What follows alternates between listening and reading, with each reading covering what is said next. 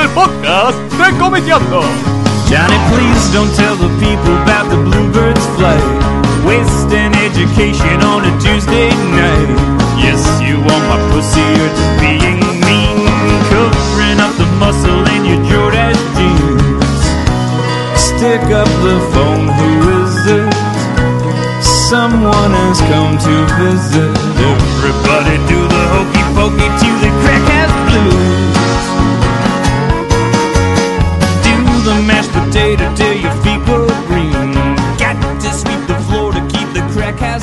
Buenas tardes, bienvenidos al podcast número 41 de Comiqueando.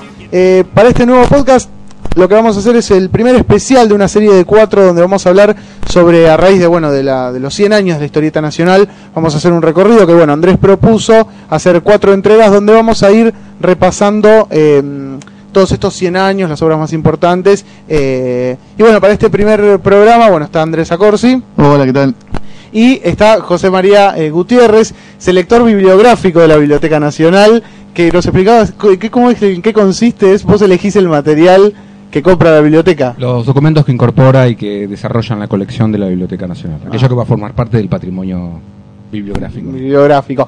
Y también, obviamente, bueno, es un experto en, en, en historieta argentina y sobre todo, en, bueno, en los comienzos de la historieta argentina, que es donde vamos a, a arrancar hoy en este primer especial, que, bueno, sería del año del 2000 al... del 2000, de 1912 al 36. Pero bueno, recién hablaban eh, que habría que remontarse unos años previos, ¿no? Para hablar, digamos, de la prehistoria, quizás de la, de la historieta nacional. Hay que hacer un montón de cosas. Entre otras cosas hay que también discutir por qué 1912 se toma como, como año del nacimiento de la historieta argentina, ¿no? O sea, eh, ¿por qué la efemérides de 1912? Aparentemente todos los textos que había hasta hace poco coincidían en eh, señalar a la primera aparición de Viruta y Chicharrón, la historieta de Manuel Redondo, que estaba afanada de una historieta americana, Spare Ribs and Gravy, eh, como la primera aparición de una historieta argentina. Pero José María, que investiga ese tema, encontró que no es tan así eh, y que hay argumentos para discutir esta fecha de 1912 como, como puntapié inicial. Contanos un poco cómo viene esa historia. Bueno, el, el, tema es que se signó, supongo que porque las primeras historizaciones se hicieron a partir del recuerdo, la memoria, digamos, y, de la, y del éxito además que tuvieron algunas series. Eh, desde ahí quedó, digamos, en las primeras historizaciones quedó que Viruta y Chicharrón había sido la primera historieta argentina. Esto se tomó por el éxito que tuvo Viruta y Chicharrón, que fue enorme, y que está, es constatable, digamos, ese éxito. Los carnavales los chicos se disfrazaban de y Ah, Chicharrón, se utilizaban los personajes para propaganda de cigarrillos, de bebidas, de un montón de cosas, salían en la tapa, este, personificados como políticos de la época, en la tapa de caras y caretas, tuvieron un éxito enorme y la frase del remate de cada plancha, de cada episodio, que era llamar a un automóvil, este, parece que empezó a reproducirse y la gente lo utilizaba ante cualquier situación de emergencia, cotidianamente en la calle, ¿no? Entonces tuvo éxito y por eso quedó como que fue la primera historieta eh, de la Argentina, pero en realidad no es así. Fue la primera popular, digamos. Fue la primera muy popular, este, primero porque no es argentina, es norteamericana. No es que copiaba como pensábamos, digo, yo incluso alguna vez escribí sobre eso y pensaba que copiaba este, a, a Happy Hooligan. No, directamente, George McManus, ¿no? esto directamente es la, claro, es la que vos mencionaste. Spare Ribs and Gravy. Ribs and Gravy de McManus, que es una serie fracasada de McManus, además que duró poco tiempo, menos de dos años, que se publicó unos meses antes, empezó a publicarse unos meses antes que aquí en, en Caras y Caretas, y que es exactamente la misma. Eh, he visto los, los- las ediciones este, originales de 1912 en los periódicos de Estados Unidos, en los suplementos este, de cómics, y es exactamente la misma. No modifica nada, y te digo hasta el remate, este, llamar automóvil, en el original es Call a Taxi, dicen. Y termina así cada, cada episodio, o sea, copiaron hasta el remate, no, no cambiaron prácticamente nada. Lo que sí suce- sucedió es que tuvo tanto éxito este, en Caras y Caretas que... eh, Acá duró más de dos años. Claro, termina la de... Primero empezó a haber eh, un, un problema con la llegada del material de ¿Cómo llegaba el material? Era- Disculpame, ese, ese, ese es mi, primer, mi primera pregunta. Ponele que un argentino con mala leche dice, yo en vez de inventar una historieta, me curro alevosamente la de un yankee que jamás se va a dar cuenta ni me va a hacer juicio ni nada. Esto fue Ahora, así, de hecho, no se reconocía la autoría ni eso, nada. pero ¿cómo llegaba el material? Estamos hablando de una época donde no existía prácticamente el turismo, donde viajar de un país al otro era muy complejo, donde no, obviamente no había internet, no había televisión, no sé si había radio. O sea, estamos hablando de un mundo que nos queda muy lejos y que por ahí no terminamos de entender. ¿Cómo llegaba a manos del dibujante o del editor argentino ese material como para decir, che, esto está bueno, choreémoslo, adaptémoslo? Mira, había un vínculo. Yo, o sea, yo no puedo responderte directamente cómo Sí. llegó esta, porque no lo sé. No, pero en Este, general- Aún no lo sé, en todo caso vamos a seguir indagando, pero por ahí en algún momento lo sepamos. Este, pero había una, una comunicación bastante fluida. Igual Argentina era en ese momento era un centro cultural y económico este, que diccionarios de la época, eh, enciclopedias de la época decían que la Argentina estaba llamada a ser un serio competidor de los Estados Unidos.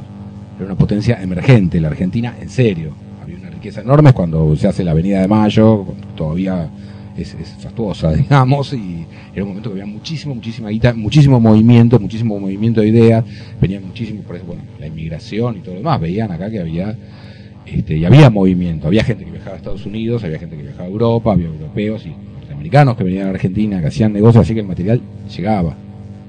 Este, de hecho, lo, lo que quería decir es que era, eran redactadas al formato, además te quiero decir algo, eran redactadas al formato de caras y caretas.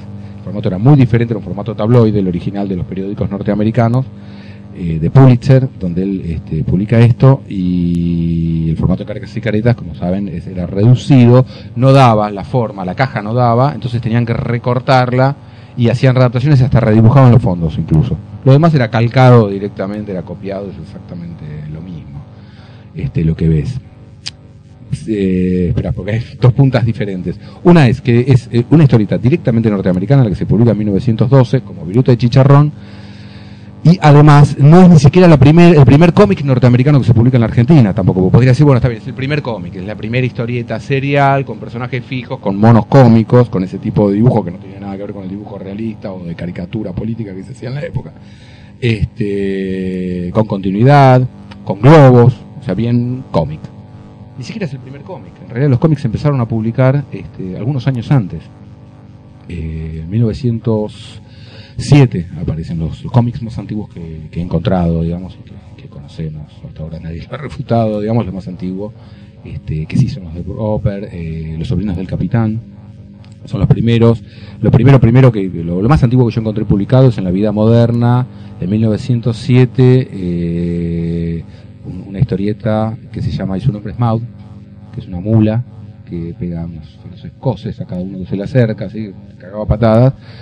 Este, eso es lo más antiguo yo encontré como cómic, como historieta, bien con globos y con, Claro, con toda la estructura. con toda la estructura, pero después tenés otras historietas que son las que tienen eh, textos al pie, que es más discutible Claro. si es una historieta más antigua, Muy si bien, moderna. eso es protohistorieta, digamos. Eso es protohistorieta. Volviendo a Viruta de Chicharrón, Sí. sabemos sí, esto sí es una primicia, la estamos lanzando en este momento, va a salir el libro dentro de poco, que uno de sus dibujantes, esto lo han afirmado otros autores, pero ya tenemos las pruebas este, Fehacientes. fehacientes de que el dibujante que la desarrolló a partir de que se descontinuaron la, la llegada de las planchas originales de McManus, este, y que dejaron de venir no como se ha afirmado por la guerra, por nada de eso, sino simplemente porque dejó de publicarse en Estados Unidos. McManus para entonces ya estaba iniciando Bringing Up Father. exactamente la serie que lo hizo famosísimo y continuaba la de The Newlyweds Baby, que es la- el primer gran éxito de él, que se publicó en Argentina mucho antes que Viruta de Chicharrón, además en Tidbits, a partir de 1909.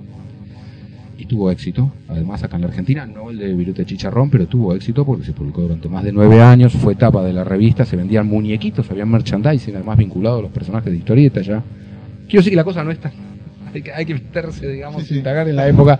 eh, la- es larga la historia de la historieta en la Argentina, cómo llega y qué se va haciendo acá y qué va llegando de Estados Unidos además, y de Europa. Este, para, estábamos con Viruta de Chicharrón. Claro, me decías. El dibujante El es eh, Juan Sanuy, un español Juan Sanuy que la toma, seguro en 1914, ya la empieza a, dibujar él, cada tanto aparece una S, este, en el último de los cuadritos aparece una S ahí que es Sanuy. Esto algunos autores ya lo habían mencionado, ya lo habían identificado, pero podemos decir que es así porque hay una necrológica, se muere en 1918 Sanuy y aparece una necrológica en página, en Caras y Caretas, este, donde Caras y Caretas reconoce que él fue el, el autor hasta entonces de Viruta y Chicharrón. Si lo después de Viruta Chicharrón, ahí ya no sabemos quién.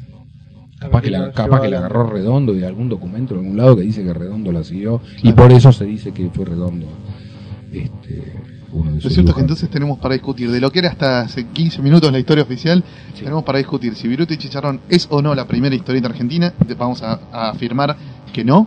Eh, y vamos y tenemos para discutir también si Manuel Redondo era el autor y vamos a terminar afirmando también que lo más probable es que no. Eh, entonces, bueno, nos hemos cambiado. Sí, sí, sí, ya tendríamos que haber arrancado con esto hace un par de años. Tenemos una nueva génesis ahora en la historieta argentina. Que bueno, ¿y vos por, por dónde eh, recomendás buscar la primera historieta efectivamente generada en Argentina por autores locales? Que no sea un, un- un- Español. un clon choto de una historieta yankee o, o- no, no, de, autores argentinos o que vivieran en Argentina, desarrolladas para los medios locales, no una adaptación ni una traducción de algo que viniera afuera. Mira, hasta hoy lo que tenemos, eh, tenemos dos puntas. Una sería 1907, una serie que publica Pedro de Rojas, que es un tipo al que hay que prestarle muchísima atención cuando hablemos e investiguemos eh, los orígenes de la historieta en la Argentina, porque es un dibujante este, en un estilo clásico, no, no, no, no hace lo conocemos como historietístico, pero él fue jefe de arte de muchas publicaciones y empecé a ver cómo se repite su nombre como director de arte de todas las revistas, todos los semanarios que empiezan a publicar los primeros cómics en la Argentina. O sea que el tipo evidentemente conocía el cómic norteamericano y le gustaba el cómic norteamericano, le veía futuro, le gustó este lenguaje y lo metió en todas sus publicaciones. Él fue jefe de arte de Titwits, que te digo que publica esto, fue jefe de arte en La Vida Moderna, fue, bueno, terminó siendo jefe de arte, jefe de dibujantes de, Crítica, que es el primer diario que publica masivamente historietas, ¿no? y que llena sus páginas de historietas, de viñetas de un solo cuadro, ilustra noticias. Creo que ahí está el origen de la historieta llamada no cómica, digamos, o seria, o de adultos, o de intención realista, si querés. Eh, está en crítica, digamos, y no en... estoy yendo un poco al carajo, No, no, no, no, saltando en el estamos- tiempo. No, no como se dice lo de Ramauge, viste que son las adaptaciones del Tigre de los Llanos y todo eso que aparece también en libros de historia de la historieta, hay cosas anteriores que aparecen en crítica a eso y que son mucho más historietísticas. Porque el Tigre de los Llanos es reproducción exacta de textos literarios con el cuadrito arriba que es un poco la ilustración del texto que tenés abajo. No hablar. es muy historietístico eso, tenés cosas mucho más historietísticas que se publican en, en crítica un poquito antes que esto. Este, creo que en la ilustración de noticias está un poco, ¿no? Se empieza a ver un desarrollo, aparecen globos, este, aparecen recursos bien historietísticos en, crítica. Y bueno, eh, Pedro de Rojas es eh, ya un tipo muy grande en ese momento, estamos hablando ya en crítica, estamos hablando casi los 30. eh, es un tipo que siempre metió cómics, siempre metió historietas, siempre fomentó, digamos, y impulsó muchísimo y difundió muchísimo. Entonces, un- una persona importante y una de las puntas a lo que me preguntabas, eh, de cuál podría ser primera o estar entre las primeras, es una serie que publica Pedro de Rojas en 1907 en PBT, que la descubrimos medio de casualidad, medio de pedo, como suceden estas cosas, buscando otras cosas para qué es esto. Eh, algún autor, Jorge Rivera, ya había hablado de esta, de esta serie, descubrimos después, mencionaba al pasar, y es una serie que durante 23 semanas se publica, o sea, tiene, tiene continuidad episódica, sigue a un, solo, un único personaje, través de, de su derrotero, a través desarrolla una, una historia. Eh, sí está articulada con textos al pie, no contiene los globos, digamos. Entonces, el tema si consideras que la historieta tiene que tener globos, ahí también tenemos que definir qué es historieta, que llamamos historieta, para definir cuál es la primera también, ¿no? En esto. Eh, es, es- es muy divertida, se llama Pues Señor, y la publicó Pedro de Rojas en PBT en 1907, que es un año muy importante, pues cuando se publican los primeros cómics, lo que decíamos, de su nombre es Maud, y empiezan a aparecer estas- estos primeros cómics norteamericanos de Paul Roper y de Rudolf Dirks en, O sea que estamos llegando más o menos 5 años tarde. Estamos llegando cinco 100 tarde, ya pasó en realidad el festejo del comienzo de la historieta en la Argentina, pero podemos esperar, si no, y podemos ir hasta 1916, que es otro año, otro buen año, eh, que es cuando anónimamente sale en, en PBT eh, una historieta increíble que se adelanta muchísimos años a su tiempo, este, que podríamos reeditar hoy tranquilamente y disfrutarla como leemos cualquier otra historieta, es rarísima, es un caso rarísimo. No tuvo continuidad inmediata, de hecho los hallazgos que aportaba pasaron más de cinco años hasta que los adelantos que tenía esta historieta los tomó Lanteri y los tomaron otros, autores. Eh, te digo, apareció sin firma. eh, el autor, lo, que es el librito que sacó página 12, es Oscar Soldati, un dibujante rosarino. Era muy joven. Que, bueno, hizo una. tomó una, una, serie que había iniciado mm, Pedro de Rojas, con textos al pie y todo lo demás. Mueren los personajes, anuncian una nueva serie que es la de un matrimonio sin bautizar, no tiene nombre los personajes, se organiza un concurso en la revista para ponerles nombre y aparece eh, a dos páginas publicada esta serie episódica, cuyo dibujo es modernísimo, eh, está tranquilamente, se emparenta con lo que era la historieta, eh, de, digamos, de, vanguardia, para llamarlo de alguna manera, de Estados Unidos, los grandes dibujantes de los inicios de la historieta de Estados Unidos, tiene tiene algunos aspectos este, en las vistas, en las formas, en la dinámica, eh, en los planos.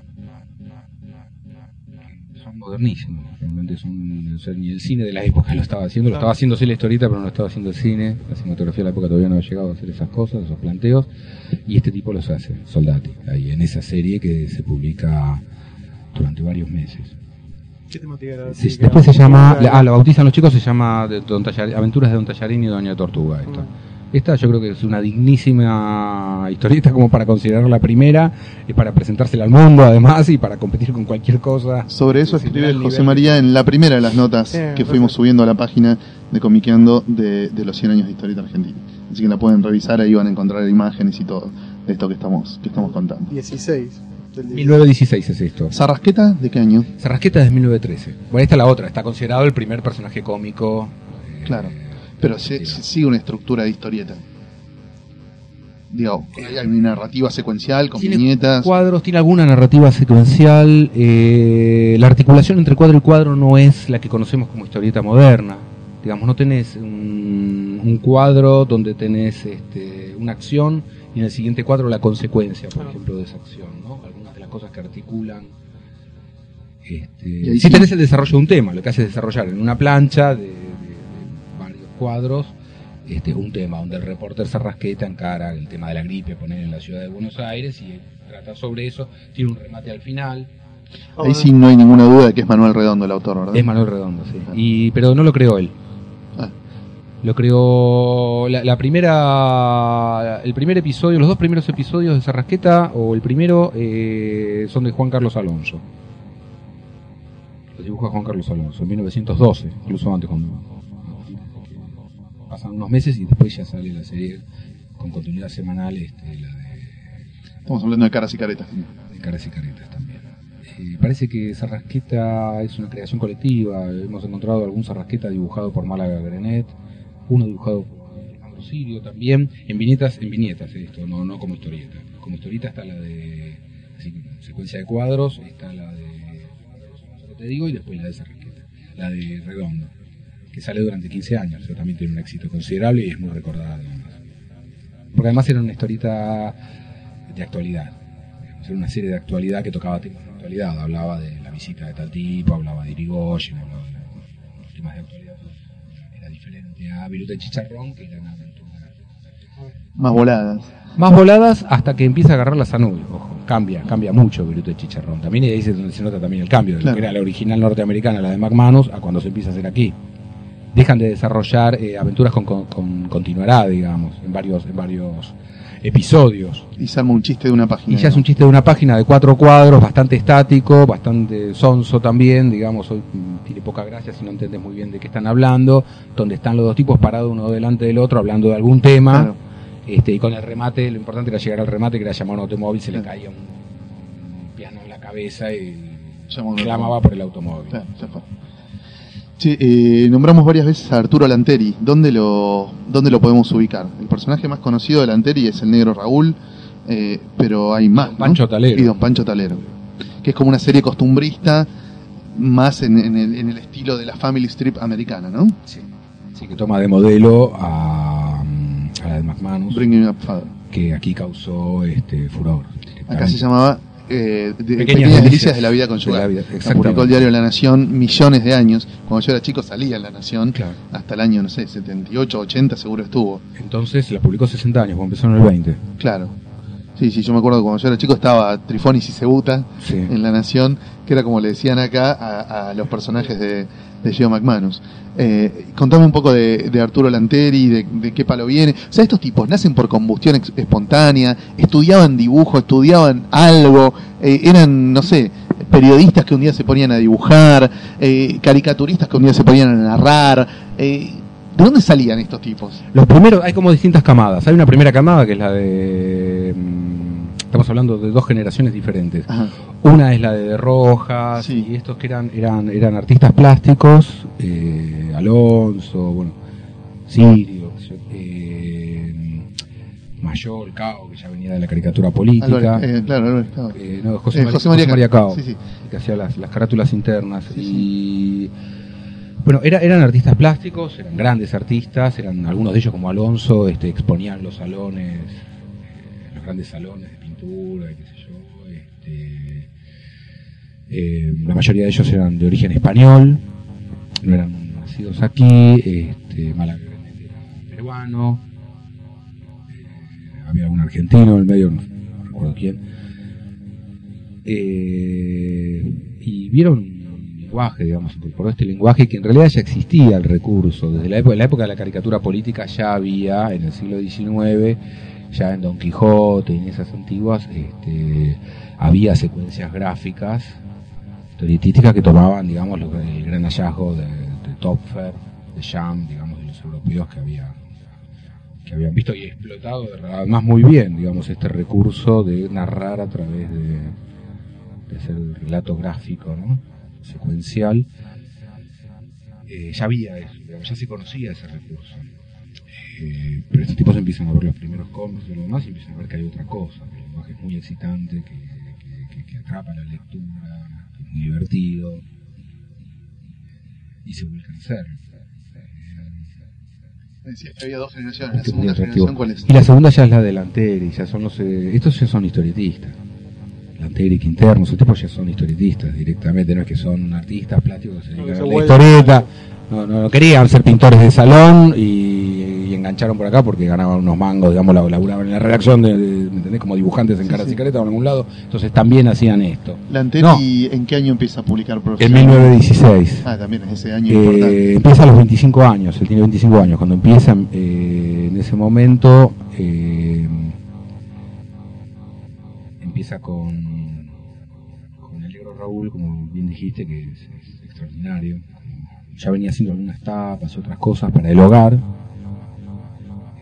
Quincenario el hogar, un quincenario muy elegante, que trae piezas literarias, hay cosas de Borges, cosas de Art, cosas de autores argentinos este, hacía también viñetas de, de humorísticas, él, y empieza con esta serie en 1916, que es El Negro Raúl, que está basada en un personaje real. Un tipo, el Negro Raúl existía, un tipo llamado Raúl Grijeras, que era un tipo que vivía en la calle y que los, los eh, niños ricos, los terribles niños ricos, digamos que después fundan la Liga Patriótica, unos seres siniestros de la época, este lo tenían de bufón a este negro, lo disfrazaban, le hacían cosas, había anécdotas terribles que circulaban alrededor de este tipo, ¿no? Que era un pobre tipo, ¿no? Claro, un personaje tragicómico. pero tragicómico, muy grotesco. Una vuelta parece que lo encerraron en un baúl y lo mandaron desde Mar del Plata, desde, desde Buenos Aires hasta Mar del Plata, ¿entendés? Con los baúles el tipo sobrevivió de pedo, ¿viste? Encerrado en un baúl, casi asfixiado, lo sacaron allá, se lo mandó de regalo uno a otro, a otro niño rico en esa época, te imaginas. Era, cosas así le hacían, ¿me entendés? Era terrible. Bueno, y eh, era muy famoso, era muy conocido en Buenos Aires este personaje, el negro Raúl, y él lo convierte en un personaje de, de historieta y empieza a ser una historieta que es muy interesante de leer porque te habla muy de la época, de qué pasaba en la época, de situaciones sociales y con un humor muy crudo, además como son las historietas de esa época. Desde siempre, ¿no? Se metió el tema de, de la sátira social en la historieta argentina, ¿no? Sí, Desde yo creo, muy y porque temprano. están los orígenes, ¿sabes que están los- en esto La que hablábamos antes. está. Está, están los orígenes de, la, de las publicaciones eh, argentinas, de los semanarios. Lo la mayor profusión que hubo acá de publicaciones en el siglo XIX eran todas políticas. Y satíricas a la vez. y satíricas y violentas, además, y virulentas, eran jodidas, no eran ni la sátira francesa ni la sátira inglesa, eran densísimas. Como era rosa, todo eso, cuando empezás a ver las litografías y las cosas que publican eran tremendas, ¿viste? Decapitación. Barcelona es poco menos que el anteojito al lado de eso. Sí, sí, sí, sí, sí. Sí, sí, muy virulenta. Te digo que hasta los años 70 creo que no recuperó, este, en la Argentina no se recuperó una, una sátira política tan virulenta, hasta Satiricón, digamos, esa etapa, que es fuerte también, digamos, con Casioli y estos autores. Lota. este, claro, Lota, y hasta ese momento, este, creo que hasta Satiricón no hubo nada tan, tan heavy, digamos, ¿no? Y antes de llegar Mirá, aquí. Estamos sí, con Lanteri, sí. si querés volvemos a Con Lanteri, sí, por eso. Ah, en 1916 empieza con, Sí. Con el negro Raúl. Este, hace una serie más que se llama Tijereta, que no aporta mucho, en una revista que se llama Revista Popular, que la edita José María Cao, el último caso antes de morir, dibujante.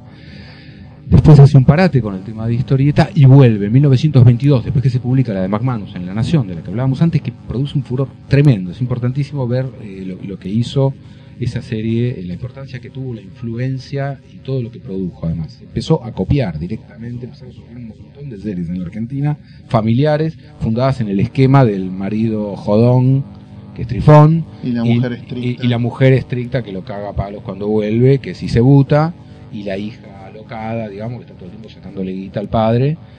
Este, sobre ese esquema, que es el de McManus, se hicieron montones de series aquí durante toda la década del 20, este, con un dibujo bien historietístico. eh, en algunos casos llega. llama Pantalón Carmona, que le copia hasta el dibujo, digamos, a McManus, le copian el estilo, ese estilo de Co, tan elegante, tan lindo que tenía esa serie, de línea cla- bien clara, ¿no? bien geométrico, este, lo empiezan a, copiar. Lanteri eh, produce algunos cambios. Lanteri es un, dibujante de- genuino, digamos, un gran creador, un gran historietista creador, y tomando el modelo de McManus produce algunos cambios que le hacen muy criolla la, la serie. No, hace- no, no, no, no se contenta con hacer una copia ni siquiera en el dibujo. El dibujo es mucho más aguerrido, se puede decir que es un dibujo bien argentino, digamos, que entraría en una... Creo que eso también está en la comiqueando. Este, se Claro, puede el- empezar a hablar de una escuela argentina de, de dibujo de historietas con Lanteri, a partir de Pancho Talero, ¿no? de, de Negro Raúl. Antes de llegar a Quinterno, ¿qué otros autores te parece fundamentales de destacar? Obviamente eh, Diógenes Taborda, que fue el maestro de Quinterno, Sí, pero Diógenes Taborda No no, era historieta, no hizo historietas. Sin Tenía embargo- un dibujo muy historietístico, ¿sabes? y, fue el, el- el primer dibujante realmente popular, masivo, eh, idolatrado por las masas, ¿no? No, eso es lo que hizo, esa es la construcción, sí, bueno, sucedió eso, pero esa es la construcción que hizo Botana en eh, crítica. Crítica te inventaba, ¿me entendés? Te inventó la, o sea, hizo los funerales fastuosos de, De de. Gardel, no, de Gardel, De Gardel. después digo, hizo los de Gardel y retuvo el cadáver un montón de tiempo, a propósito, lo quería retener hasta no poder crear, o sea, no, no repatriaban los restos de Gardel, esto es, sabido, porque Botana no quería que lo repatrien, porque quería armar la bola en las tapas de crítica, que armó la bola para que se junten un millón de personas y se convirtieron los funerales de la patria, ¿viste? El funeral Bueno, de Taborda es comparado con el de. Gardel en algún momento. Pero lo hace, lo hace. Taborda era un tipo querido, este, era, un muy buen dibujante, un tipo, claro, que se codeaba con políticos, con todo el mundo. Claro. Este, su estilo de dibujo es, es, es muy interesante, po- para, sobre todo para estudiar a Quinterno. Que era ayudante de él, ¿no? Quinterno, claro, se, se- Junto con eh, Pascual García, era el otro. estaban Pascual Guida, ¿no es? No, Pascual García, no sé, No quién es el otro chico que sale en la foto que está ahí. Este, sí, claro, era un niño, se forma al lado de él y su dibujo tiene mucho, le debe muchísimo a, Qui- a, a Taborda, Quinterno, le debe muchísimo. Este, Taborda utilizaba globos historietísticos, pese a que no hacía, hacía no hacía secuencia. una sola viñeta, no hacía secuencia, pero ut- utilizaba el globo y el dibujo de él es un dibujo aguerrido, interesante, con una personalidad, no le debe, no, no es deudor, digamos, claramente no es deudor de otros, de otros dibujantes. Este, pero creo que la popularidad la construye un poco crítica, que armaba estas cosas, ¿viste? Te armaba Operaciones. Armaba operaciones de prensa, claro, genios en eso, y te construían así un mito, te ponían una calle, la calle Diógenes Sí, Taborda. es el único dibujante estas argentino. cosas. Este, no le quiero quitar, digamos, mérito a Diógenes Taborda, pero no es historietista. No, no, ya sé. Sí, hay que ver la pero sí como dibujante, sobre- ¿no? Como dibujante de, de- del palo así de humor gráfico, caricatura, es como un referente muy muy fuerte. Por lo menos a nosotros nos llega esa mitología, ¿no? Sí, eso, bueno, pasa con los libritos de Chicharrón. Es Claro. una mitología, es lo que tratamos de ver en la Claro, mitología, qué- cuáles son los datos que hacen pie en hechos reales y producciones reales y cuáles no. Nombraste en algún momento a Eduardo Linaje. Eh, ¿Qué, qué onda? ¿Dónde lo ubicamos? Eh, no, Linaje es posterior. Linaje es ya a fines de los 20. Empieza a producir muchísimo en, en crítica. Él es un dibujante de crítica, hace series en, en crítica. Es buenísimo el dibujo de Linaje, es maravilloso. Me encanta el dibujo, ¿Viste qué lindo que es? Que es, bueno, Maneco. Claro, Sonaste Maneco. es la gran obra de él. Ma- eh, Manguch, eh, ¿no, ¿cómo era? Eh, no, Maneco se llama la historieta. Es Sonaste Maneco. No, eh, las desventuras de Maneco, creo que se. Desventuras de Maneco. Y el remate. Y el remate Sonaste Maneco, de- unas letras. Llamar iban- al automóvil a Sonaste Maneco, que es el que rescataron, bueno, obviamente Fernando García eh, ¿no? y Hernán Ostuni en su, en su blog. Y Ah, hablando de Ostuni y García, tenemos que decir que son los primeros que han advertido esto de que McManus claro, era el autor el de, de, claro, de Spare Ribs and en, en ACFAC, en la Claro, ACFAC. sí, sí, sí. Yo lo descubrí por ellos. Bueno, La yo lo que encontré si no, por ahí, también lo descubrí por ellos. Me la fumaba, que era, que era nacional. Porque además, bueno, lo que vos decías, Spare Ribs and Gravy en Estados Unidos es una serie oscura que muy poca gente vio, porque duró muy poco. Sí, sí, dentro de la obra de McManus. Es un footnote, No, es sí, una- anda a encontrarla. Sí, ¿Sabes lo que costó encontrar las Claro. planchas originales de Estados Unidos? Claro, que la claro. manden. Eh, bueno, ahí lo ubicamos a Linaje. Otro autor que, que a mí me- que me González Fossat es un autor importante Fossat. también. También es otro joven, este, muy joven, que comienza a publicar en páginas de Columba, la padrina Columba, él. Este, se- eh, eh, en un momento empieza como a competir, para decirlo de alguna manera, con Lanteri. Empiezan a publicar los dos eh, muchas series. En el año 24 sacan no menos de, de cuatro o cinco series diferentes cada uno. Eh, uno en páginas de Columba, el otro en, Mundo Argentino.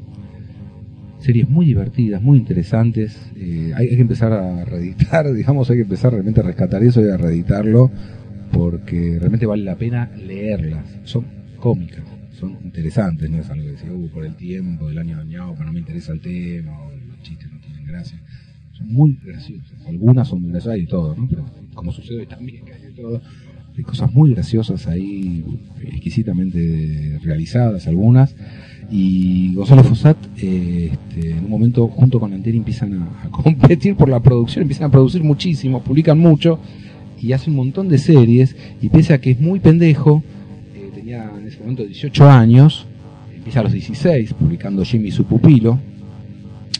Colum- Columba realmente lo lanzó a, a González Fossat. a este chico, sí, a González Fossat, este, porque lo anunciaba como bombos y un dibujante de tan solo 16 años, ponen las leyendas abajo de las planchas de Jimmy y su pupilo, que es una parodia a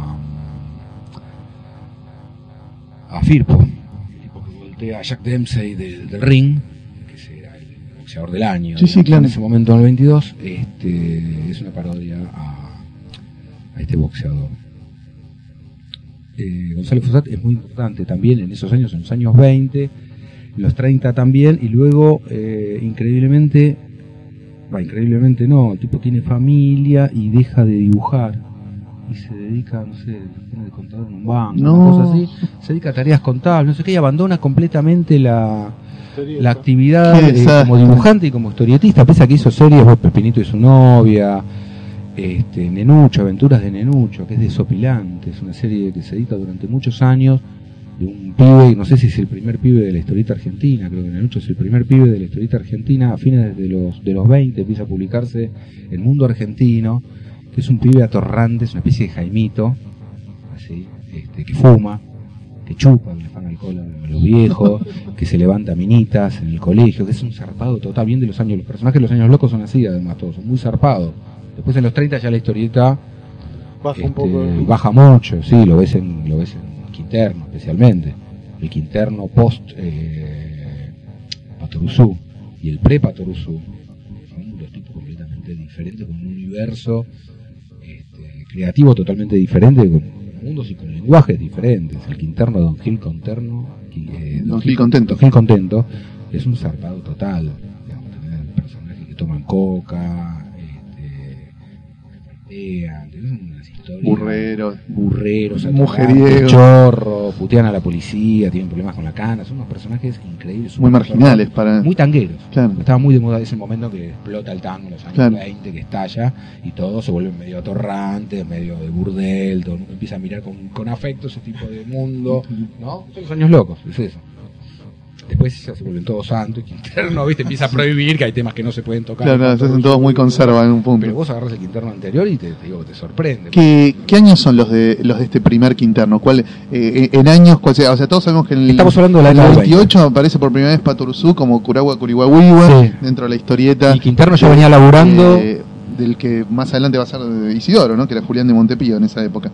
Pero eh, el, el, el, el pre-Patoruzú, ese, ese Quinterno más primerizo, más eh, recién de-. Claro, recién salido de, de abajo del ala del mono Taborda y demás, ¿cuándo, cuándo le, le podrías situar su explosión? Y empieza en el 25. La primera serie de Quinterno es Pan y Truco, que aparece en el suplemento, en un semanario llamado Suplemento. Es una serie a dos que sale a dos páginas, con un dibujo. Ya es la primera serie de él y es algo notable. Pasa lo mismo con Lanteri. Las primeras series de estos tipos. Eh, no puedes creer que sea lo, lo primero que dibujan. Claro. Como en general, cuando agarras el primer, la primera historieta de algún tipo, sobre todo cuando son muy jóvenes, eh, adolece, ¿no? Hay una línea Sí, claro, insegura, el lenguaje no está incorporado, ¿viste? Las cosas, los globos no, no tienen que ir donde tienen que ir, no la puedes leer fluidamente, no sucede, digamos. Este, estos tipos eran, nacen sabiendo, ya no, no sé si practicaban mucho antes y se animaron recién a publicar cuando dijeron sí, ahora sí, pero la primera ya es, te mata el dibujo, es brillante, dibuja, gran no tiene que ver con el estilo posterior. Este, es esta de 1925, Panitruco, que los guiones se los hace el héroe, este, está discriminado el guionista, creo que es la primera vez que aparece discriminado un guionista con un dibujante.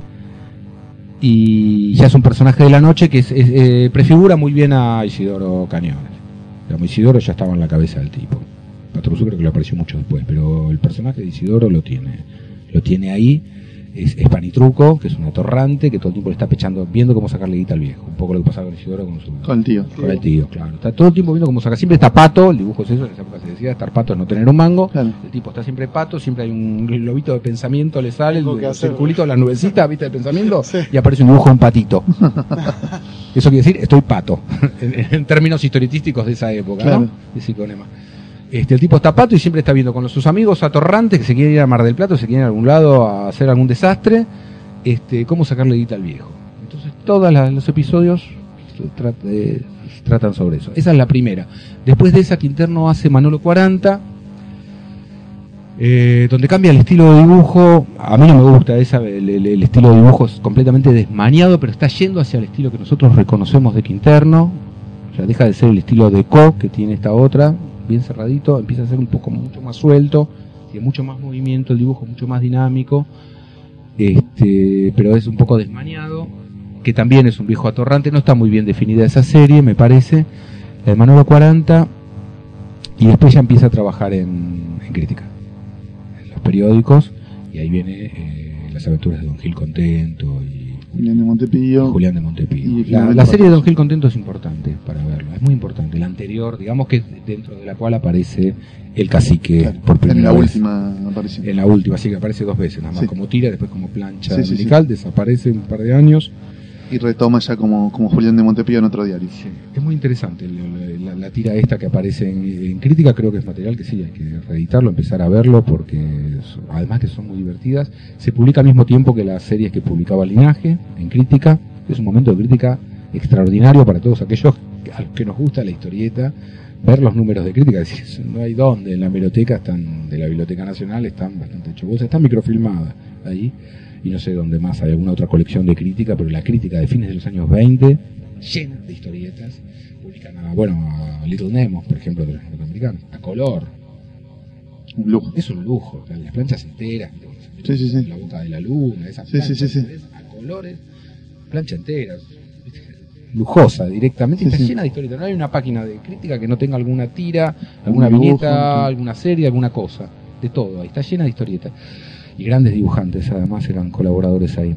Este, la, la serie esta de Don Gil Contento de Quinterno es interesante para ver cómo va configurando un personaje que empieza siendo muy ingenuo, muy ingenuo, justamente la, la- tira se basaba en eso, Eh, también es importante, te- tiene de interés ver cómo una tira aislada o una humorada aislada le gustó a un jefe de redacción, a un jefe de dibujantes y le dijo, che, seguila. Porque sale primero una de Don Gil Contento, que ni siquiera se llama Don Gil Contento, pero es el dibujito del tipo este ingenuo, que se llama Los Domingos son una uva, es un tipo que se va a la cancha de fútbol, ingenuo, y está todo el tiempo festejando ingenuamente mientras se están matando. Te muestra la violencia del fútbol de esa época, además es un documento de época, salen todos rengorros, ojo a uno, una cosa así. Y el tipo termina diciendo los domingos son una uva, que decir los domingos tan bárbaros, Claro. son una uva que qué dulce, qué lindo.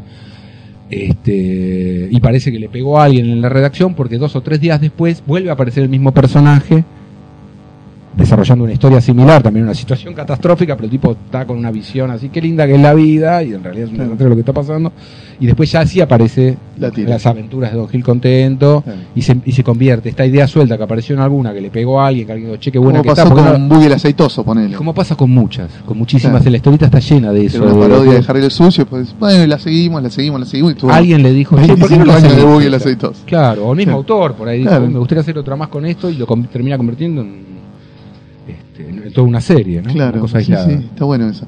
Eh, en- cuando investigamos un poco este periodo me pareció una historieta eh, muy rara, pero que tenía la- una particularidad destacable, que es Smith y Churrasco.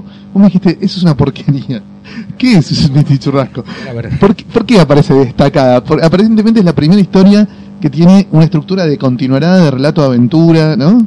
Es la otra punta, también estás tirando otra, bueno, acá ¿De dónde? está tirando otra que es también, este, podría ser considerada la primera argentina, porque esa es de 1913. Ah, estamos yendo Estamos al toque, ya estamos, estamos en, estamos en la misma época en que sale ese rasquete. Claro, Ahí. yendo ¿Sí? muy para atrás. Estamos yendo mucho ¿Y más para atrás es que y saliendo- Churrasco? Yo nunca la Yo leí. digo que es una porquería porque a mí no me gusta, Claro. porque qué sé yo, no me Sí, gusta. yo también, no, no me gusta no me leerla, porque las leo. Yo además la sigo, Claro, sigo la serie, entonces agarro todos los números de cara cigareta Pepete y voy siguiendo la serie y la verdad me pudrió esa, pero este Smith y Churrasco es una serie que hace Pedro de Rojas, este tipo que decimos que es importantísimo para la introducción del cómic norteamericano en la Argentina y que hace esa, serie en 1907. Este que se publica en Pebete en 1913, es la primera serie que publica Pebete, sale durante muchísimo tiempo, además sale casi durante dos años, termina de salir a principios de 1915 y es, eh, es una serie rara porque tiene algún- alguno- algunos cuadros híbridos, digamos, donde combina algún globito muy tímido que aparece con texto al pie. O sea, la serie está llevada con textos al pie, como se llevaban todas las cosas en esa época, sacándolo de O sea que dijimos Virito de Chicharrón. No había globitos, había textos al pie que te decían lo que pasaba. Es como Ahora una historia de transición, digamos. Una es una historieta historieta de transición. transición, pero sí es una serie que se publica durante muchísimo tiempo con dos personajes fijos que comienzan estudiando un caso, después medio se desdibuja esa historia y pasan a otra. de temática detectivesca, ¿no? Eh, De- Son dos detectives, es un detective inglés, que es una especie de Sherlock Holmes, que es eh, Smith, y el otro que es Churrasco, que es un gaucho, directamente es un detective argentino, y que tienen que resolver casos, se asocian para resolver casos. Quizás sea la primera esa. Es muy probable.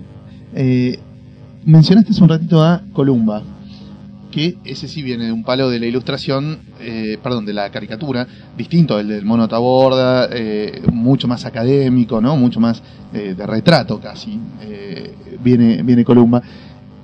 Y se, se gana el lugar en la historia cuando en 1928 funda la revista El Tony, que es la primera revista de historietas que sale en Argentina, ¿esto es así? Una re- la, la revista que lo único que tiene es El historieta. problema, el problema de decir la primera es que siempre después aparece otra cosa. Bueno, pero anterior. pongámosle que hoy en día, 2012, hay Sí. revistas que solo traigan historietas que se editen en ¿Y Argentina. tú sabes, que, si es la primera revista de historietas argentina, la Argentina le ganó a Estados Unidos? Sí, claro, Porque la primera norteamericana en aparece- el 35. Claro, por eso. Así que... No a Inglaterra, ¿no? Donde ya el vino creo que es anterior. Y sí, es la primera revista dedicada exclusivamente a historietas. Es así, porque Tidbits publicaba muchas historietas ya desde 1909, pero la alternaba con folletines, tenía páginas donde publicaba, viste, relatos por entregas. Eh, creo que sí. Sí, sí, posiblemente sea, sea la primera revista de historietas, eh, el Tony, que publicaba historietas también con didascalias. Pese a que entonces ya estaba Pancho Talero, ya había una gran profusión de, de historietas eh, con formato cómic, digamos como lo conocemos, con globos articulados así, eh, publicaban historietas bastante arcaicas en realidad, ya para la época. El Tony al comienzo, digo, lo único que publica moderno es lo que hace Rux, que son las del gato torrante. ahora íbamos a hablar de eso. Eh, hay un mix entre historieta que se compra afuera y se publica acá y material que se produce en Argentina para el Tony, ¿verdad? Para el Tony directamente sí, publicaban historietas europeas ellos. Esos- esas historietas con didascalias, con, con textos británicas. son británicas, porque ellos eh, se resistieron al... eh, bueno, esto lo sabés, ¿no? Que la- la- lo- los ingleses tardaron bastante en incorporar, los europeos tardaron en incorporar bastante El globo de diálogo. el globo de diálogo, lo- los hallazgos de la historieta norteamericana. En eso estuvimos mucho más libres nosotros, Sí, no sí. teníamos ese problema, entonces incorporamos segunda- y desarrollamos el lenguaje historietístico Hasta con segunda mucha... mitad de los años 20 es difícil encontrar historietas europeas que tengan globos de diálogo. Es con la Segunda Guerra Mundial. No, pero ¿No? tiene diálogo si es del 29. Ah, tienes razón. No, yo estaba hablando de los ingleses, pero bueno. Claro. Creo que... Por eso te decía, historieta europea con globos de diálogo hasta la segunda mitad de los años 20 es difícil encontrar. Eh, en España creo que también hay alguna de los años 20 con, con globos de diálogo. No me acuerdo ahora, no te puedo tirar así la precisa. Sí, alguna Sí, suelta, digamos, Claro, una pero cosa sí así. hay muchas, eh, muchas con, las de- con, con los textos Con las didascalias, sí, sí. Los ingleses creo que aguantaron más. En- Se resistieron más. Pará, lo que decíamos de, de, mm, El Tony. del Tony es que el Tony sale. Primero tiene una primera experiencia él dirigiendo una publicación que es Páginas de Columba. Claro. Que no hay que desconsiderarla porque publica mucha historieta, es muy atrevida, es mucho más atrevida que el Tony. Con el Tony se hace una inflexión, digamos, estamos en un periodo que es 1928-1930, se produce toda una inflexión eh, que termina, digamos, con lo que llamaríamos los albores de la historieta en la Argentina. Claro. Está la, la etapa de albores, de Sí. intentos, de pruebas, de avances, retrocesos, eh, donde los temas eh, son mucho más zarpados, donde todavía no están fijados los límites, pero tampoco está muy claro el- el- los códigos de, de este lenguaje. Eh, y a fines de los 30 es cuando di- di- distintos eventos, uno de ellos es la aparición del Tony, como vos 20. fines de los 30, dije no, fines de los 20, Claro, comienzo de los 1928, 30, con- sí, Es la aparición año- de Patoruzú, Patoruzú, Tony, ¿no? Al mismo tiempo es como es el momento, claro, es el momento que se, se- se establecen los dos grandecitos que van a decir, bueno, esto es la historieta argentina, esto es la historieta moderna, y aquí se, eh, se empieza a convertir en un producto este, Industrial. industrial. comienza la industrialización, el, el producto de la industria cultural, digamos, comienza ahí. En el Tony podemos destacar entonces dentro de lo que es producción argentina, principalmente Raúl Rux. Sí, el primero es Rux, que desarrolla dos líneas de historieta completamente diferentes. Por un lado hace una historieta moderna, que, que la hace porque aparece un avisito, en, el primer número creo del Tony, no ahora si es el primero o segundo, pero que dice que van a publicar El Gato Félix, la de Sullivan. Y por algún motivo no consiguen los derechos, pasa algo y no, la no, aparece el Gato Félix, había un montón de números del Tony, y después aparece Rulito el Gato Torrante que al principio es una copia, ¿sí? es idéntico al gato Félix. A él le encargaron, le dijeron a Rus, loco, salvame las papas, si vos algo parecido al gato Félix, queremos publicar gato Félix, no conseguimos la plancha, no la venden, no sé qué quilombo hay, este, no lo pueden conseguir, entonces, eh, pues ya sí aparecen las autorías. ¿eh? Estamos hablando, cuando sale el Tony, ya hay reconocimiento de autoría, ya aparecen los copyrights, ya aparecen los syndicates señalados en las series. Hubo alguna acción a mediados de los años 20, esto sí se puede fijar más o menos, puedo fijar más o menos la, la fecha, alrededor del año 26, siguiéndolo por Tidbits, este, que después empieza a haber reconocimientos de autoría cuando son historietas extranjeras y aparece el King Features y empiezan a aparecer los reconocimientos de los sindicatos, porque evidentemente metieron ya este, alguna acción legal, algo pasó que, los autores. Sí, sí, eh, series que venían de larga publicación como Cocoliche en Tidbits, publicación que salió durante hasta la muerte de Burt Hopper salió. Eh, Cocoliche es eh, Happy Hooligan. Empieza a publicarse en Tidbits. Empieza a publicarse en La Vida Moderna en 1908, ahí al toque cuando empieza la su nombre es Maud. Y es otra serie exitosa norteamericana, argentina, que, que ha Sí, claro. pasado desapercibida, digamos, para la historia, pero que fue exitosa, se publicó hasta la muerte de, de Burt Hopper, que es en los años 30. O sea, salió durante 25 años. Sí, claro. Mucho Estados Unidos es una serie importante. Sin interrupción. Acá en la sí, Argentina sí. te estoy diciendo. sí, claro, acá también. Salió durante todo ese tiempo en colores, se publicaba. Cocoliche, este, que era Happy Hooligan, y salía sin reconocimiento de autoría, ni la firma del autor. como La que te Ah, le crea. cambiaban el nombre, no le garpaban a nadie, las levantaban, las copiaban y chao. O por ahí no le garpaban a alguien, pero no, no figuraba nada, no había copyright, no había nada. Este, y en un momento deja de publicarse esa, deja de publicarse Mao, deja de publicarse los sonidos, los sobrinos del capitán, deja de publicarse todo.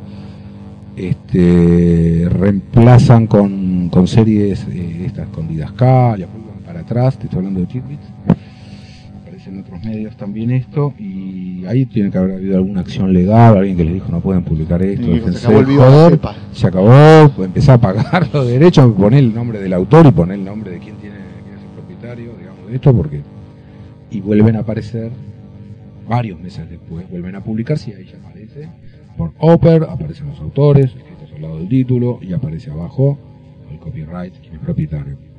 Eh, bueno, algo así debe haber pasado con, Con el gato con Félix. el gato Félix que no pudieron, entonces sale el gato torrante, de- también muy zarpado, todo tiene ragú, tiene hambre, hace cualquier cosa para morfarse, lo que sea, es muy cruel, cocina los ratones ahí impúdicamente a la vista del lector, ¿me entendés? Es horrible.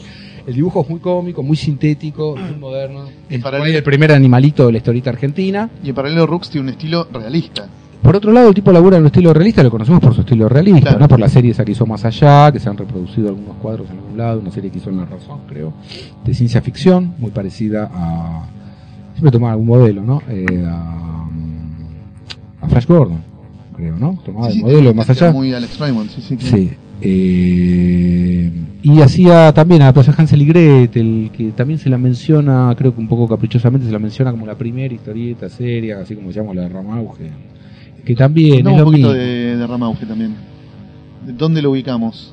Y Ramauge es eh, crítica, él hace adaptaciones literarias, hacía estas series donde tomaban textos, agarraban el Martín Fierro, agarraban, qué sé yo, Juan Tenor, no sé, cualquier texto así literario, el Tigre de los Llanos, y recortaban pedazos de, la obra literaria, las reproducían al pie de cada cuadro y arriba ponían un dibujo que ilustraba lo que está abajo. Yo no lo considero muy historietístico eso, para la época. Si hubiera hecho 100 años antes, por ahí sí, lo Claro. consideramos un antecedente. Pero ya para la época se están haciendo cosas mucho más modernas y mucho más... ¿Qué otro dibujante así de estilo realista podemos citar tipo un pionero de lo que es el cómic de aventuras en Argentina? Bueno, yo creo que Rojas es uno de ellos. Este del que hablábamos. Pedro Ro- Rojas. Sí, Pedro de Rojas. Pedro de Rojas con, con lo que hacía en, en crítica. Hay que prestarle atención a lo que aparecía en crítica. Donde aparecía esto de Ramauge, pero también aparecían las. eh, estaba Aristides Rechaín también. Eh, incluso las series familiar, la serie familiar que hace Rechaín. Eh, la familia de Don Sofonor, esta de 1924, la novela son- tiene, un dibujo que es, eh, por un lado es cómico, porque es una serie con, humor, pero el dibujo tiene connotaciones realistas. Creo que hay que verlo como ya como una cosa que está ahí, que no está tan separado. El tema de la historieta realista. Eh, si querés hablamos en todo caso de la historieta de aventuras, que es otra cosa, la temática de aventuras, que inicia, digamos, un larguísimo camino, bueno, llega hasta hoy, de la historieta cómica, separándolo más que el tipo de dibujo realista. Porque hay muchas series eh, cómicas que tienen un dibujo que tira al realismo, como Claro. esta que te digo de Rechaín, por ejemplo. ¿no? ¿En qué año em- empiezan a las primeras adaptaciones a la historieta, ya no de obras literarias, sino de los éxitos de la radio? Por ejemplo, me acuerdo, siempre se nombra a El León de Francia, a Carlos Norton, que son eh, eh, series, eh, seriales radiofónicos muy exitosos en Argentina, que tienen su correlato en historietas que también fueron importantes, o por lo menos eh, exitosos. Bueno, el, el- el Rulito. Recién estamos hablando de Rulito, la del Sí. Tony. La, la primera historieta con globos que publica Sí. el Tony. Este, se convierte en un, en un gauchito. Después se convierte en un personaje, en, en un de tradición, una cosa así. Un, una- un programa muy exitoso. Ah, a favor de tradición, una historia así. Que apelaba a los personajes del campo y al hombre del interior y a los modos de hablar y qué sé yo. Este, Rulito se convierte en un personaje radial con alguien que hacía de Rulito. Claro, sí, sí. No, pero digo la, la inversa, ¿no? El León de Francia y Carlos Norton, que son historietas basadas en, en seriales de radio. ¿Eso puede ser que sea posterior, ya de, de la segunda mitad de los años 30? A este periodo sí, Sí, es posterior seguro. Bien. Más por la- no la- claro, no, no, por eso, eso lo tocaríamos la próxima entonces. Sí. Eh, ¿Y qué te iba a decir? Después, en la en la órbita de los diarios, ¿qué otro digo, ya, cubrimos un poquito lo que es el Tony y veníamos siguiendo los diarios. ¿Qué, qué- aparece en los diarios grosso después de Patoruso? ¿Qué es lo siguiente grosso que aparece? Lino Palacio, ¿qué es lo, lo inmediatamente posterior a Patoruzú que vos digas, wow, esto es un hito dentro de lo que, de lo que es tira diaria en los diarios argentinos? Creo que está Lino Palacio, sí, lo, es lo que dijiste. Que es de los años de la primera mitad de los 30, ¿puede ser? ¿Lo podemos ubicar ahí? Y antes? Palacio, claro, empieza con Ramona, ¿no? No me acuerdo, por eso ahora me estás tirando cosas que no las tengo, las estoy trabajando actualmente, Claro. entonces tengo, tengo unos blancos en la cabeza. Este, Bueno, no, la sí, idea- durante mucho tiempo se dijo que Ramón era lo primero que, ¿Qué hizo Lino? que, que se y sí, creo que se consignaba que era de lo primero que había aparecido como tira argentina en, en periódicos, es de comienzos de los años 30, creo que era del 32, algo así. Pero hay en, repito de nuevo que hay que, hay que prestarle atención a crítica. El tema es que hay tan pocas colecciones de crítica, entonces no se, no se le ha prestado mucha atención. Claro. Hay muchas series en crítica que aparecen antes. Hay No, una chica que maneja coches. no, no me interesa tanto qué es lo primero, sino qué es importancia. Por eh, importante, lo importancia- popular, digamos, Claro, que ganó. después del 28 y hasta el 36, que es el periodo que vamos a tratar de cubrir hoy, ¿qué otras tiras realmente relevantes aparecen después de Patoruzú? Evidentemente, Ramona es lo primero que hace Lino. 1930. En 1930, en el diario La Opinión, nos dice acá nuestra amiga en la internet.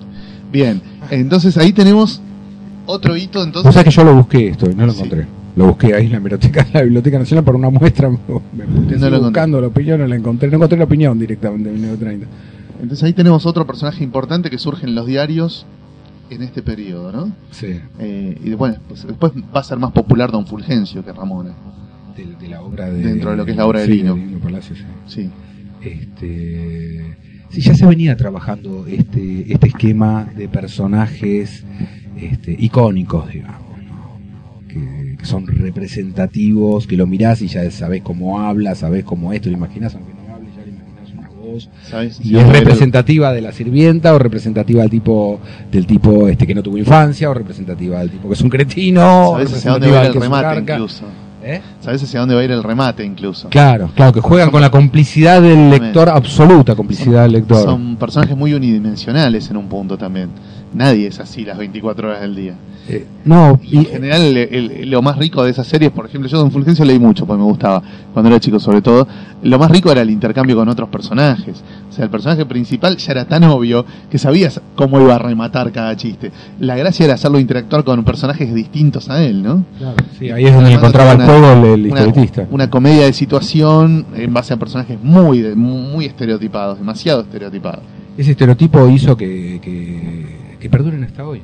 Si no hubieran pasado, como pasó, por decir, porque tuvo tanto un éxito enorme, este, porque tuvo éxito esta y otra serie que estaba desarrollada por ahí similar, o por ahí que te Bueno, más, que yo, pasó en el tiempo y no, no la recuerda a nadie. Pasó porque crearon este, estereotipos que quedan y se fueron fijando ya fuera de la serie. Gente que no ha leído Pochita Morfoni sabe, digamos, lo escuchó a su abuela decirle el día que estaba morfando, no pará de comer Pochita Morfoni. Cholula. Y le claro, Cholula, y quedó en la casa, Claro. ¿viste? Y quedó el otro yo, el doctor Merengue, ¿viste? Claro. Y quedó y trasciende, ya no se editan hace mil años esas Sí. series. Nadie esa lee. única característica quedó Pero marcada. quedó marcado, y ya un Fayutelli es un Fayutelli, ese tipo es un Fayutelli, ¿viste? Es así, quedó. Es- Fulmine, uy, Fulmine, claro, Fulmine es terrible.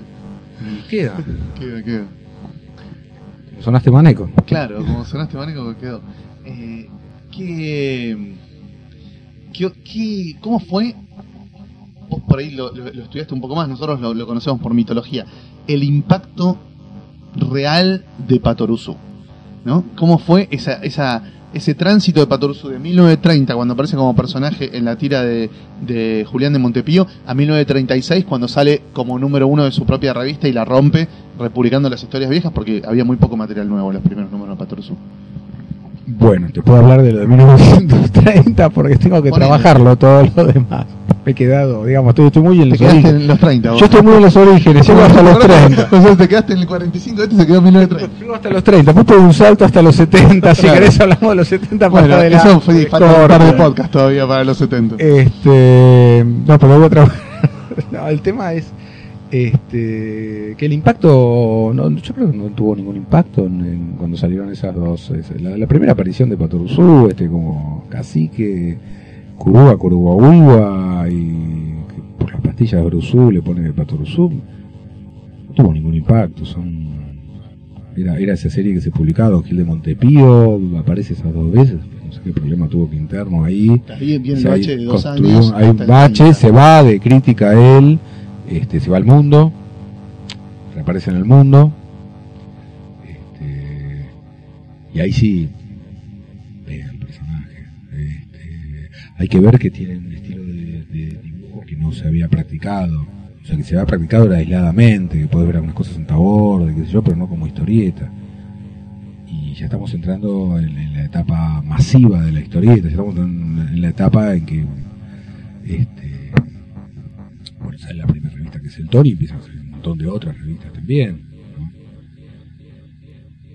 Eh, em- empieza no la edad de oro, pero ya empieza a ser masiva la historieta y no hay una sola revista, un solo periódico que no publica alguna tira o que no publica algo de historietas. Si querés vender, tenés que publicar historietas, es así. Todos empiezan a contener historietas y todo el mundo empieza a leer historietas, no los chicos solamente, los adultos, todo el mundo. Este, y Patoruzú viene con un dibujo, con una, una dinámica de dibujo que es muy, muy, muy, muy moderno, muy, muy atrapante. Es esta fascinación de la Es- lectura de historietas. Es entra. mejor que lo primero de Segar, ponele. Es muy bueno. es Está al nivel de lo, de, de lo mejor de Hergé y es contemporáneo totalmente.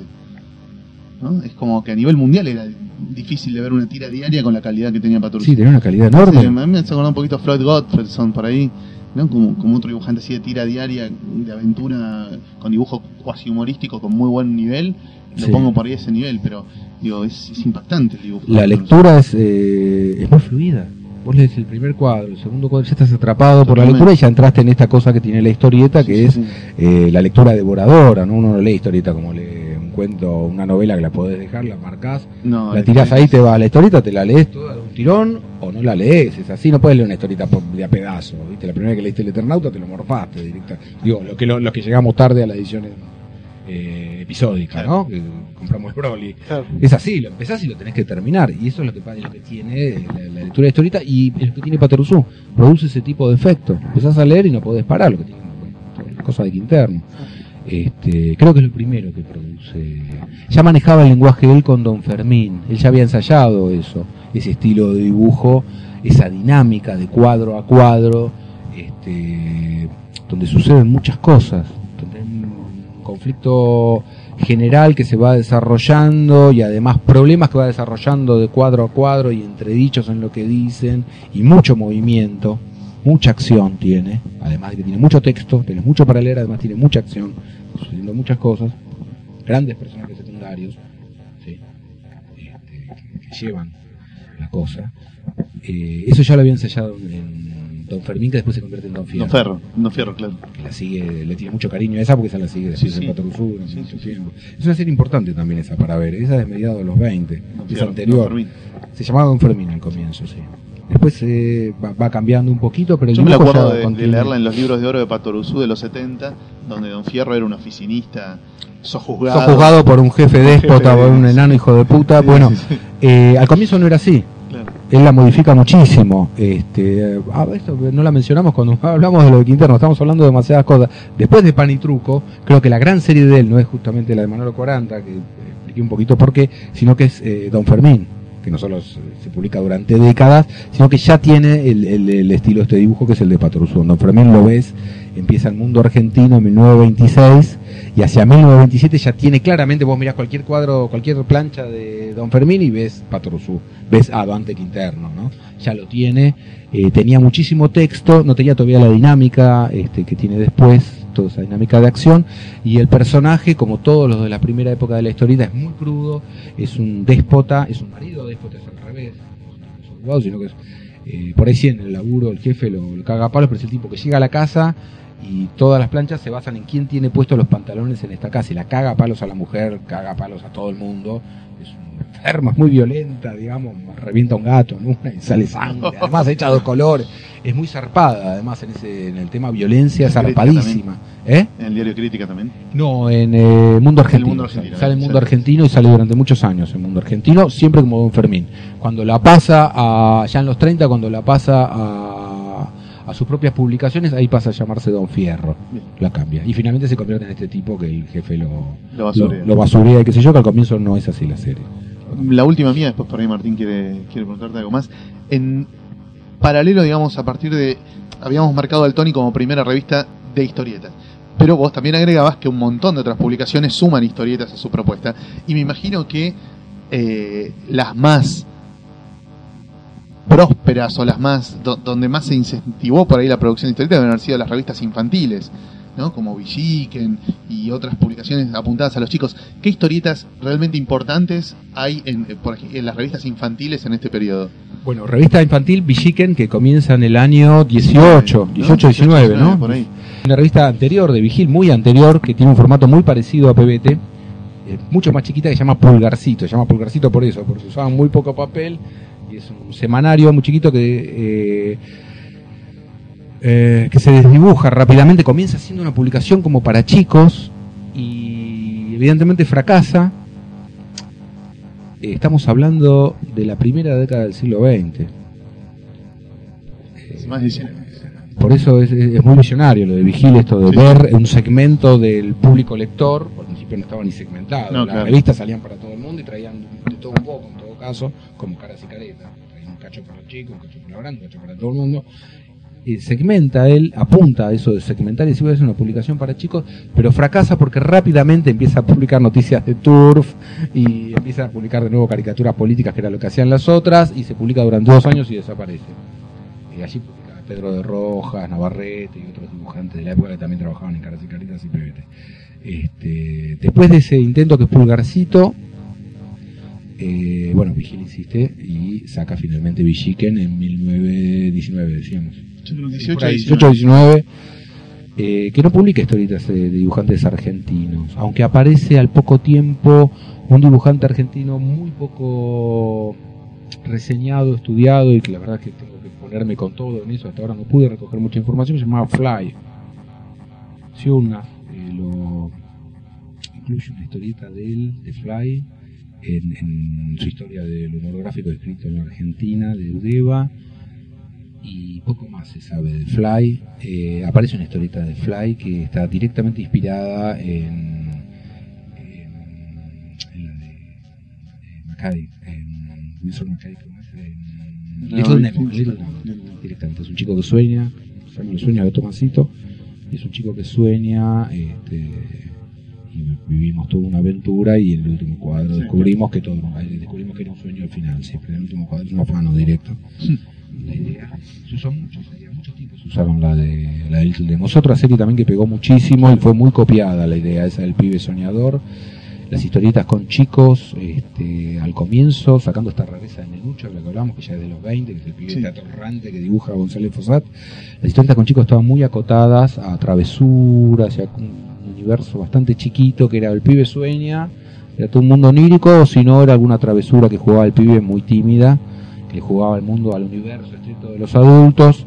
Eh, de hecho, publica una historieta que ya era, era arcaica para la época, que sí es con, con globos, que son las primeras que utilizó globos, que es de Outcast, que es Buster Brown. del pendejito quilombero. Claro, ese sale durante muchos años. El pendejito quilombero con su perro, que acá se llamaba Calderita, este, que también produce un merchandising. En Villiquen empiezan a ofrecerse este, muñecos y ropa y cosas que son las de De Buster Brown. Buster Brown, que aquí se llamó. Bueno, me acuerdo del perro, no me acuerdo del pibe. Bueno, Bueno, no importa. pero- pendejito terrible. ¿no? bueno, era un pendejo terrible que estaba vestido como marinerito, Claro. era re arcaico, estaba- Sí, tenía sí, sí, sí. ropa que era del siglo XIX, Claro. fin del siglo XIX. Ya los pibes no se vestían así acá, en esa época. Una historieta muy vieja. Y yo me acuerdo en los años 70, cuando yo era chico, salió un especial de Villiquen, creo que por los 60 años o por algo así, donde republicaban algunas historietas clásicas de décadas anteriores. Me acuerdo de una que me pareció y, y me impactó por lo antigua que parecía, que se llamaba Ocalito y Tumbita. Uf, es brillante eso, Eso Vidal Dávila. No, es brillante. Ocalito y Tum- y Tumbita es otra cosa que, por favor, este, llamado a los editores, ya agarren, por favor, Villiquen y levanten las planchas de Ocalito y ubiquen si hay algún heredero de Vidal Dávila. Es, es brillante. Eh, ¿Qué, Ocalito, Ocalito de esta Tumbita... época también? Eh, no, no, es muy posterior, es muy posterior, es muy posterior, sale como 20 años después, sale durante mucho tiempo. Calito y Tumbita es, ex- es, es- no, pero es, es desopilante porque conserva, yo creo que conserva intacto este, su frescura, eh, era delirante, era de un humor delirante, muy cómica.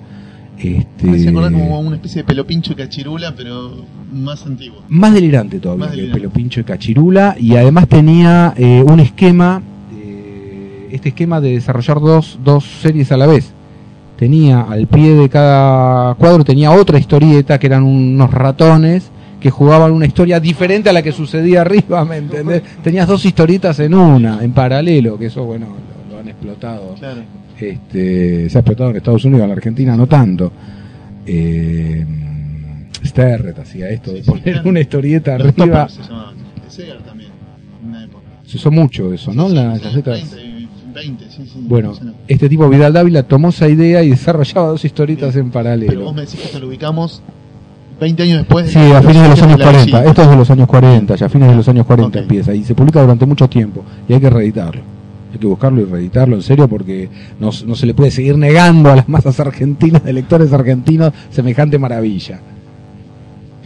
Bueno, yo no tengo mucho más para preguntarte. No sé, No, yo Martín, una si te cosa al un- margen, ahora estuve escuchando porque no conozco mucho de este periodo, es muy ilustrativo, pero vos decías varias veces que en los 20 como que la- el tono de las historietas era un poco más salvaje de lo que iba a ser después. ¿Ese cambio por qué se da? ¿Por un cambio, digamos, en la sociedad argentina? ¿Por un cambio, digamos, impuesto por los mismos autores empezaron como a bajar los decibeles?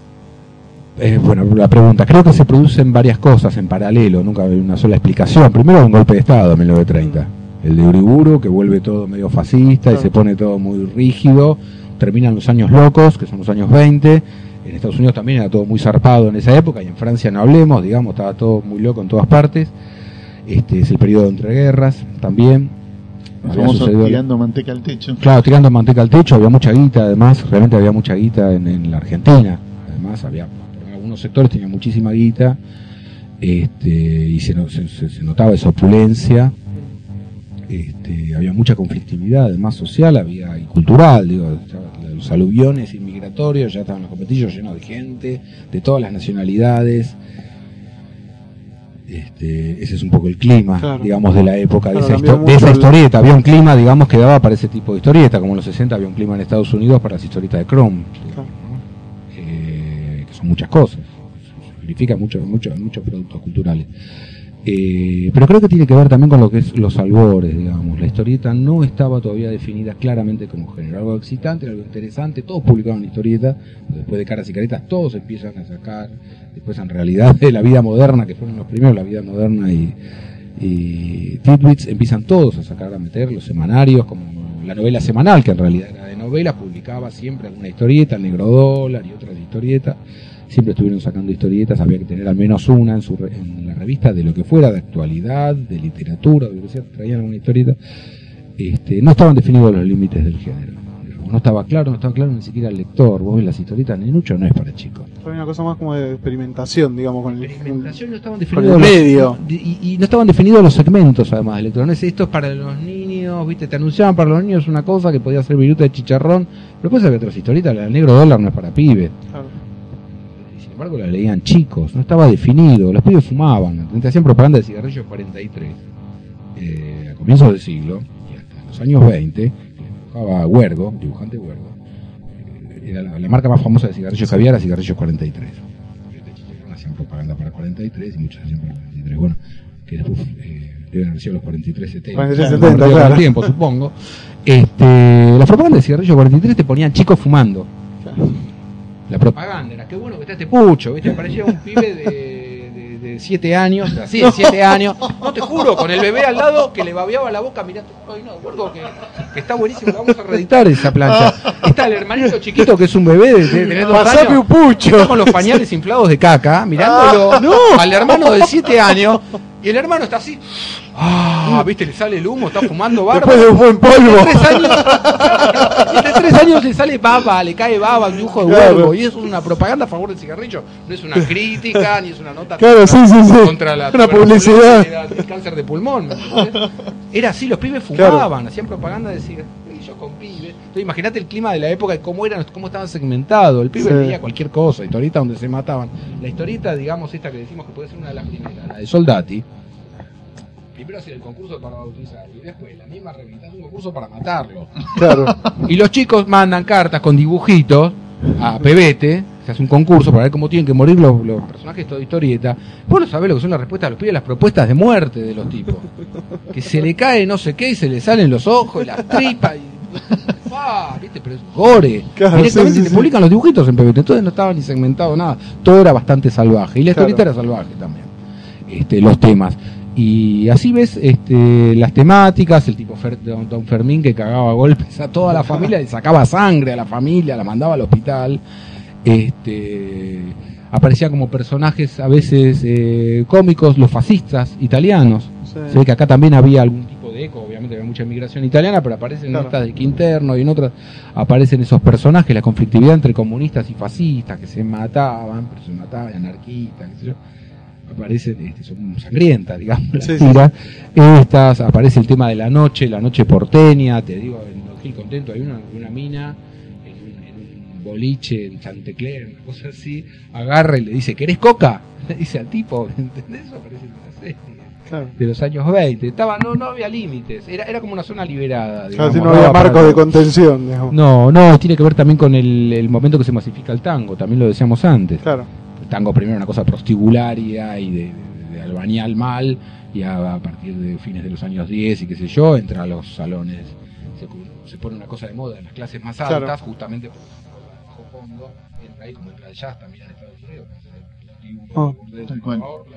Entrar por arriba y después se masifica hacia la clase media en el medio y se pone de moda, entonces todos se vuelven atorrantes, todos hablan en lunfa y es una degradación del lenguaje. Claro. Tenés que ver las notas en las mismas revistas, Mundo Argentino de los años 20, donde se publican estas historietas, las notas de Sonso y de otros tipos diciendo que el tango está este, prostituyendo, Bastardeando el lenguaje. bastardeando el lenguaje y le está reventando la cabeza a nuestra juventud. Claro. Digamos, ya hay chicos tarareando tangos por la calle, no puede ser, Claro. son tangos, viste, que hablan de, del tipo que fajó a la mina porque no le trajo la plata, que estuvo girando, de eso. Claro, sí, sí. De la mina que quedó reventada porque se fajó con morfina, viste, ese tipo de cosas. Este, suceden en ese periodo. Y Claro. esto pasa en la historieta también, por eso está tan liberada. Creo que después todo entra más en caja, ¿no? Después del golpe de Uribur y todo, se pone Sí. todo más en caja. Y además Se pone más serio con todo. lo que decíamos hace un rato de empezar a pensar en la historieta industrial. O sea, no como, como delirios de jóvenes cuasi artesanos, sino como un producto industrial pensado para un mercado grande, próspero, masivo, eh, y, y, bueno, y yendo hacia una segmentación. ¿no? Y eso, eso, eso eh, requiere tener eh, márgenes concretos, además de creación, un tipo de producción eh, más sistemática y tenés que sistematizar los temas, las aventuras. Tenés Y renunciar a por ahí cosas que hacían a esta libertad y, esta, y este espíritu de, de quilombo que estaba tan Y bueno. vos sabés que esto que decís, eh, algo, algo que noto viendo estas eh, historietas antiguas, es cómo se parece, cómo se junta, digamos, el pasado más remoto con el presente más inmediato, como de algún modo en los 80, a partir de óxido en fierro y los 90 especialmente, cuando se produce una gran crisis, digamos, hay una gran crisis de producción y de Sí, sí. lectores historieta argentina, este, cómo se tocan se toca de pronto determinada producción que está viendo actualmente, y hace algunas décadas, ahora está cambiando un poco la cosa, me parece, este, con aquella historieta de los inicios. Esa libertad Sí, temática. la posibilidad de laburar sin mercado. Claro. La posibilidad de laburar sin mercado, sin, sin, sin conciencia de mercado. Claro, entonces trabajan como para sí, que hay un Cada mercado, uno- entonces publico y hablo del tema que se me canta. Cada uno crea su propio universo. No hace falta clonar al que tiene, al que se pone de moda. No hace falta seguir lineamientos impuestos de arriba porque no hay arriba. Sí. Eh, claro, sí, sí. Otro de los aspectos tiene que ver dónde surge la historieta. Esto también es, es importantísimo y es que la historieta en la Argentina no nace en los, en los diarios, no nace en la prensa diaria como en Estados Unidos, sino en las revistas de actualidad. Eso modifica mucho también lo que decís y cómo lo decís y la libertad que tenés trabajar. La prensa diaria requiere eh, unas temáticas así como las que como las que dice Andrés, digamos, tenés que tener el humor es más blanco, Claro. le tiene que gustar a todo el mundo. todo el lector, el lector de la prensa diaria sí es amplísimo, digamos, casi abstracto, de todo el mundo. Claro, de la El Más revista. viejito hasta más pendejo, todo el Sí. mundo lo lee, de cualquier posición política. Se suponía En también que, revistas es otra cosa. que en 1910 por ahí no era tanta la gente de clase trabajadora que tenía acceso a la lectura. ¿no? O sea, estábamos hablando de eh, adolescentes y adultos de clase media y alta, me parece, que era el target original de los diarios de 1910, por ejemplo, Ujú. ¿no? Sí. No, no tanto los chicos y no tanto las clases humildes porque no estaba tan difundida la, la lectura, no era tan masiva la lectura Y todavía. quizás por eso los, eh, los diarios, bueno, los diarios no tenían ilustraciones en Argentina. Es así, sí, los de Estados Unidos están profusamente ilustrados, ¿no? Eh, lo que hacían Pulitzer y Hearst. Claro. Aquí hasta Botana, digamos, No había ilustraciones. lo raro. No, se pregunta por qué la Nación puso la de Magnano. Claro. Si no publicaban ilustraciones de ningún tipo, no que no publicaban Claro, sí, no sí. publicaban nada, de- no ilustraban ninguna nota, es todo texto, texto, son horribles los diarios de esa época. Claro. Ni fotos ponían, ¿me entendés? Porque consideraban que le bajaban el nivel. Era un público de un nivel que consideraba que la ilustración abarataba, era propio del folletín, la ilustración Claro. estaba asociada a cosas muy populares, digamos. Entonces como que La grasa. era grasa poner ilustraciones. ¿Cómo vas a poner una ilustración en la nación, por favor? Por favor. Este, después, Todo- ¿qué, todo- qué van a decir en el Jockey Club si me ven mirando estos dibujitos? Bueno, Escúcheme, licenciado. bueno, creo que Vamos cerrando este bloque. sabemos, sí, vamos cerrando este bloque. Bueno, tuvimos un repaso bastante interesante Sí. y exhaustivo por este periodo tan, tan fértil y tan desconocido por el lector de hoy, que va de 1912 hasta 1936. 1907. Bueno, claro, nos tiramos un cachito más atrás. Eh, y para el próximo vamos a estar recorriendo desde 1936 hasta El Eternauta, hasta 1958 por ahí. ¿sí? Vamos a tomar otros veintipico de años bastante intensos de la historieta argentina. Eh, vamos a llegar hasta el 59, poner hasta, hasta Ah, donde termina. El otro gran quiebre. Eh, vamos a, a tener otra otra otro flashback sí, a, a- a la primera Cuestionar las fechas. a- claro Vamos también a los ya no albores pero sí era primal de la Ah. historia argentina donde surgen un montón de cosas que aún hoy se mantienen eh, y vamos a ir viendo todos estos procesos con seguramente otro invitado que ojalá se luzca tanto como, como José María que la verdad que la rompió Eh, así que bueno vamos Bueno, cerrando vamos- este bloque Vamos a un tema y después, bueno, volvemos a- al siguiente bloque con las recomendaciones. Hoy Y- los temas podrían ser retro. Sí, vez, sí, ¿no? sí. Podríamos dejarnos de joder con esos músicos chotos de ahora que te gustan a vos y poner música de los 60, 70, algo un poquito más retro. Un tango, Un tango poner. también podemos poner. Un Bueno. tango. Después volvemos para el segundo bloque.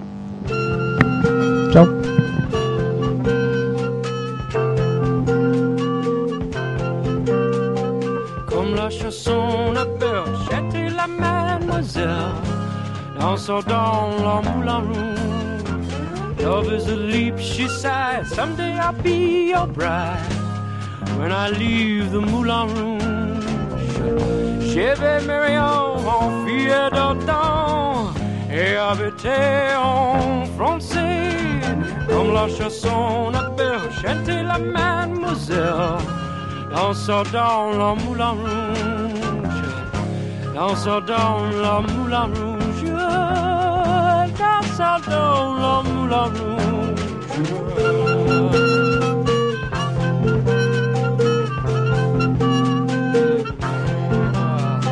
Oh la la la, she sang, spinning to midnight swing, dancing in the Moulin Rouge. I love her, love, I do, I love the children too.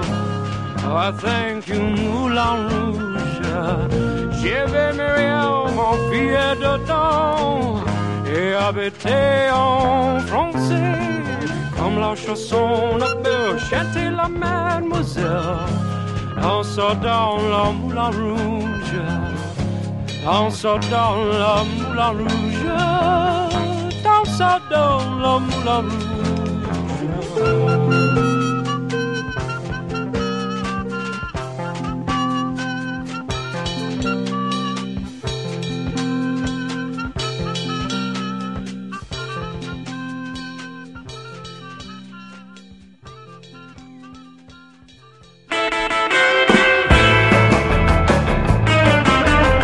Recomendaciones.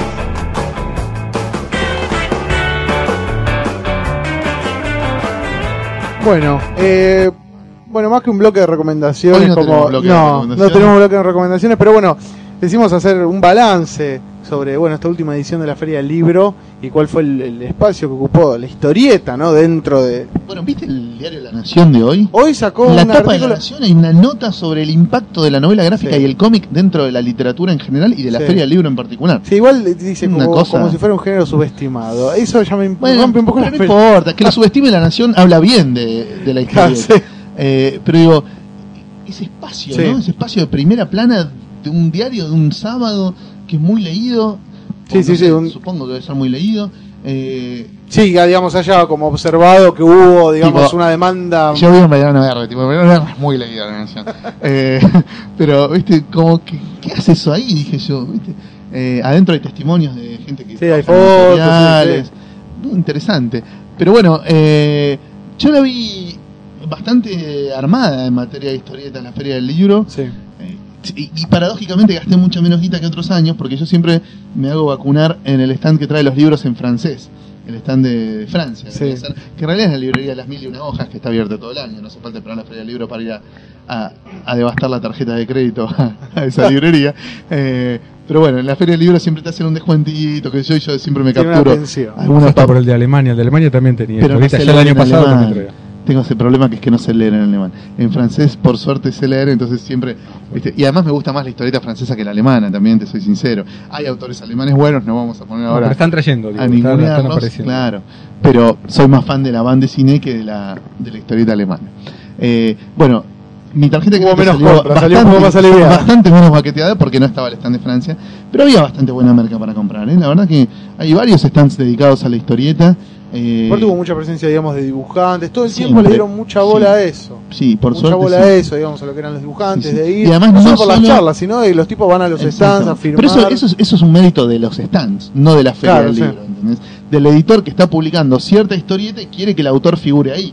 Entonces vos pasás por el stand de Pictus y decís, uh, qué grosso, está firmando Max Aguirre o el Bruno. Pero no es mérito de la Feria del Libro, es mérito de Pictus que publica el Bruno, que publica Max Aguirre, que publica a Saracino, ponele, y lo lleva a firmar a su stand. Claro. Eh, lo mismo que creo que hoy, mientras nosotros estamos grabando esto, está firmando Carlos Nine en la Feria del Libro. ¡Uh, qué groso está Carlos Nine! Bueno, eso es mérito de la editorial Moebius, que publicó un libro de Nine y lo convenció a Nine para ir a firmar a la feria. No, la feria igual hizo actividades que tienen que ver con la historieta. Por ejemplo, me acuerdo el primer fin de semana hubo una entrevista a Horacio Altuna conducida por Juan Sasturain, que no la organizaba ninguna editorial ni ningún stand, sino la propia Fundación El Libro. Eso es una... A mérito de la organización. ahí. Exactamente, es un mérito interesante de, de la organización. Y después, bueno, muchísimas presentaciones de libros organizadas por las propias editoriales. ¿no? Eh, a mí me toca estar mañana en la de, de CUR, el libro Merci, eh, que vamos a estar presentándolo con la participación de Decur, obviamente, y de Gustavo Sala también. Estuve la semana pasada presentando el de Alberto Montt. Eh, y bueno, hay como todo el tiempo actividades que tienen que ver con eso. Se presentó la novela ganadora del premio Eni de historieta, también con la participación de todos los miembros del jurado, donde estaban Altuna, Calvi, Sasturain, un jurado de la puta madre, y ganó Reparador de Sueños, que es una historieta que todavía no leí, pero pinta muy interesante. Eh, En materia de ventas, digamos, por lo que vos hablaste, digamos, con tipos de stand, con se gente, vendió digamos, muy bien, vendió se, muy sí, bien. se vendió muy bien, se vendió muy bien. Sí, yo tengo amigos y o infiltrados a- cuyas identidades no puedo revelar en casi todos los stands eh, y me llega la data de cómo se está vendiendo y todos están bastante contentos. El que estuvo como Alicaído. digamos, alicaído en, en zona de promoción peleando el descenso eh, fue la revistería que el año pasado tenía, no sé, la corazón Histori- potente. Históricamente, claro, siempre el stand de la revistería era como Era que como llamaba el- mucho la atención. te tiraban las bombas nucleares, era un stand devastador, levantaban eso y quedaba un cráter en el piso de la rural. Eh, este año tiene la mitad del espacio que tenía en los años anteriores y dentro de esa mitad un tercio está ocupado por el material de Ibrea, que ya no tiene stand propio, sino Claro. que está integrado al stand de eh, Es el único que medio peleó la promoción. Todos los demás están mejor que el año pasado. ¿sí? El de Historietas Argentinas, que tiene las publicaciones de Doello y un montón de otro material. El de OVNI creció exponencialmente, era una cuevita inmunda. Este año es un stand de la puta madre, también complementado con la gente de, de- de Espacio Moebius. El de Moebius es complementario del de OVNI. Por primera vez en la historia, Deux tiene un stand que se puede considerar un stand en una villa de emergencia. Eh, Planté tiene un stand de la puta madre, al igual que el año pasado. Eh, bueno, y después las editoriales. eh, bueno, LARP tiene un muy lindo stand. Sí. Eh, las editoriales que siempre le han dado un espacio a la historieta, bueno, como Ediciones de la Flor, Pictus en este caso últimamente, BIR, que son los que publican las, las tragedias del rock, bueno, ese, eh, Coligüe, que tiene su, su- su colección clásica de historietas muy estancada, pero ahí está. Eh, es como que hay bastantes espacios donde si las buscas te encontrás, te encontrás las historietas. Ahora digo, en términos de, digamos, de, de precios, ponerle historietas, no historietas argentinas, sino justo que hablábamos la otra vez en el anterior podcast, ¿no? De historietas Del freno de a la afuera, importación y Claro, todo digamos, ¿cómo está, por ejemplo, en plante? y bastante salvaje. Te multiplican el euro por 11, tipo un disparate. El euro está a 5.90, flaco, que me multiplicas por 11? Chupa un huevo. Eh, digo, pero bueno, esa está la decisión Pero de sí, de comprar, digamos, ¿no? claro. Si vos sos fan de, no sé, de Vértigo y no lees en inglés, tenés que ir a entregar el marrón al planté. Y si te vale euro por 11, tenés que pagar euro por 11. Sí, no hay más remedio. José María, ¿estuviste en la feria? Estuve en la feria, sí. Contame un poquito tus, tus impresiones. Y me traje acá la que vas a presentar mañana. ¿Te ¿Compraste el Merci? Bien. Sí. este, O lo garroneaste, no sé. No, no, lo, lo compré con descuento. Está muy bien. Son los amigos los de la Flor. Está muy Este, bien. y me lo firmó además, me traje algo también ilustrado por Scafati, que no es de historieta. Ah, sí, sí. que estaba firmando, tienen en de la Flor tenían cuatro, estaba Quino, digamos, Estaba Quino, una sí, cola sí. interminable. Linier también un quilombo esa la serie. ¿Ayer estaba Linier también? No, ayer estuvo bueno, en el momento que yo estaba no, no estaba Linier. sí, estaba- Estuvo Quino. En un momento Nada menos. Quino y Scafati y este muchacho también de Merci, este era demasiada gente Sí. firmando y demasiada cola.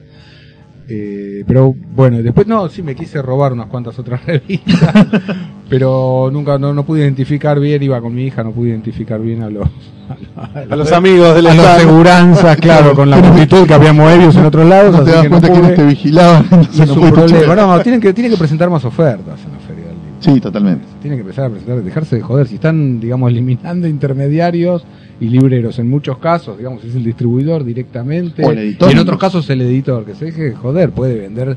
No, te hago un 20 porque sos un amigo, ¿viste? No, 20 ya tiene que ser natural. Es una queja tiene que haber un 20 recurrente. natural en todo libro que se vende y todo material y revista que se vende en la Sí, la excusa de los tiene que estar un expos- 20 más abajo. La, Sí. la la excusa de los expositores es que eh, sale muy caro el stand, entonces no se puede hacer descuento. Tan caro como, Sí. como todo lo que media, ¿sí? Sale muy caro el stand, eso es verdad. Eh, y, y el argumento del, del público es, pero flaco, estoy dejando 20 mangos en la entrada, ¿entendés? Claro. Claro. Reconocémelo. Y de además en el stand tenés, eh, digamos, ayer de Moebius era una, estaba Sáenz Valiente firmando, y yo había mucho, mucho movimiento de gente. Sí, sí, había mucha sí. gente mirando y había mucha gente comprando. Había Sí, sí, cola claro. para pagar, digamos, la caja. Todo Claro, esto. claro. O un conocido en, un, lo- en uno de stand partes. de historietas eh, no le aceptaban el descuento de la entrada. ¿Viste el descuento que te dan Sí. con la entrada? No se lo aceptaban. Y lo mandan a la mierda. Claro. Creo que son cosas que tienen que a Claro. como, digamos, ser un poco más delicado con el consumidor, con el lector. Este, porque si no es imposible, digamos, te llevas cuatro cosas nada más y te podría llevar 20, además por una cuestión de difusión, Seguro. ¿no? difusión del material. Bueno, yo conozco muchos amigos bueno, de, de otras provincias e incluso de otros países que vienen a Buenos Aires a la feria del libro, a comprar, Claro. resignados a que les rompan el culo con Porque exceso de equipaje en el avión. claro, no tienen eh, acceso. Porque es más barato pagar el exceso de equipaje que pagar lo que vale ese material en tu Ah, país claro. o en tu provincia si lo conseguís. Sí. Si lo conseguís.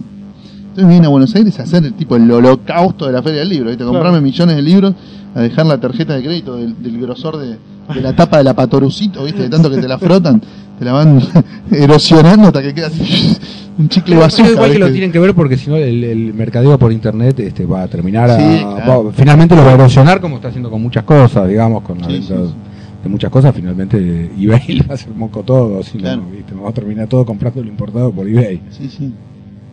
Es que la única manera, bueno, lo que hablábamos justo en el podcast anterior, digamos que, digamos, eventualmente, digamos, la única manera de comprar un precio más accesible termina siendo comprar por internet, porque si no estás en manos de, digamos, un grupo de tipos que no sabes a cu- cuánto te cotizan la tapa, digamos, el euro o el dólar o lo que sea, y ya no te queda más remedio, digamos que... eso va a terminar lesionando te digo la feria Claro. porque ayer lo pensé en Paragráfica en alguno no quiero hacer propaganda Claro. de stand digamos pero donde tienen algún material que me interesa y que sé los precios digamos que tienen en sus países de origen Claro. y pará, viste no, la verdad lo quiero tener ahora y te lo quiero comprar a vos y darle de morfar al tipo que está acá parado. Es que el tipo que compra mucho... Es un compatriota, pero no me podés cobrar el Es que el triple tipo de que, lo que que... colecciona o el tipo que compra mucho, me parece que capaz ahí se apunta más al comprador eventual, el tipo que pasa y dice, uy, mira qué bueno es. Sí, la calentura, Claro. Yo me lo hubiera si tenía la guita, pero no tengo 300 pesos, ¿viste? La feria va mucho al comprador impulsivo. Claro. Al que va mirando a ver qué se compra. y dice, Uh, mira esto, qué bueno. bueno, Ni tengo idea de dónde salió, Sí. cuándo salió, a qué precio está en su país de origen. No tengo idea de nada. Lo vi, se me calentó, me lo compré. chao. Bueno, que empiecen a meter descuentos de verdad, digamos, a vender más barato todo, o a poner ofertas realmente interesantes que estén a la vista, además, porque de pronto encontrás cosas, ¿viste? Que hay unos Sí. hallazgos que uno se emociona cada vez que lo consigue, aunque no le interese, igual lo compra que sea para regalarlo, ¿viste? Este, La- la- la- la que es- encontrarlo. Es ¿viste? salir con las bolsas en la Es mano. re lindo cuando encontrás, uy, mirá, no puedo creerlo, esto estaba a 20 mangos, wow, Claro. me llevo tres, eh, uno para mí, No dos lo para necesito, regalar. pero No está bueno, está 20 necesito. man. Igual. Bueno, vos, Martín, ¿qué, qué- qué impresiones? No, no, no, tuviste yo creo que digamos que En tus días de feria. el, el balance digamos es positivo. A mí también me ¿Compraste llamó bastante? mucho. No, mucho no compré. Compraste poco. No. Pero por bueno, un poco esto por lo que hablábamos, ¿no? Que uno, digamos, más allá, al final uno termina Estás comprando mal acostumbrado a comprar más barato que lo que se ve en Claro, la feria. pero aparte uno es como eh, decía acá José María, uno se termina calentando más a mí lo que me pasa es que me termino calentando más con cosas que capaz no colecciono, no compro tanto por el hecho de verla ahí y decir, bueno, ya está, me la llevo. Claro. Pero cosas que vos ya sabés que las conseguís a otro precio, si prefiero esperar un mes y conseguirlo a otro precio, si total, hoy no la voy a leer.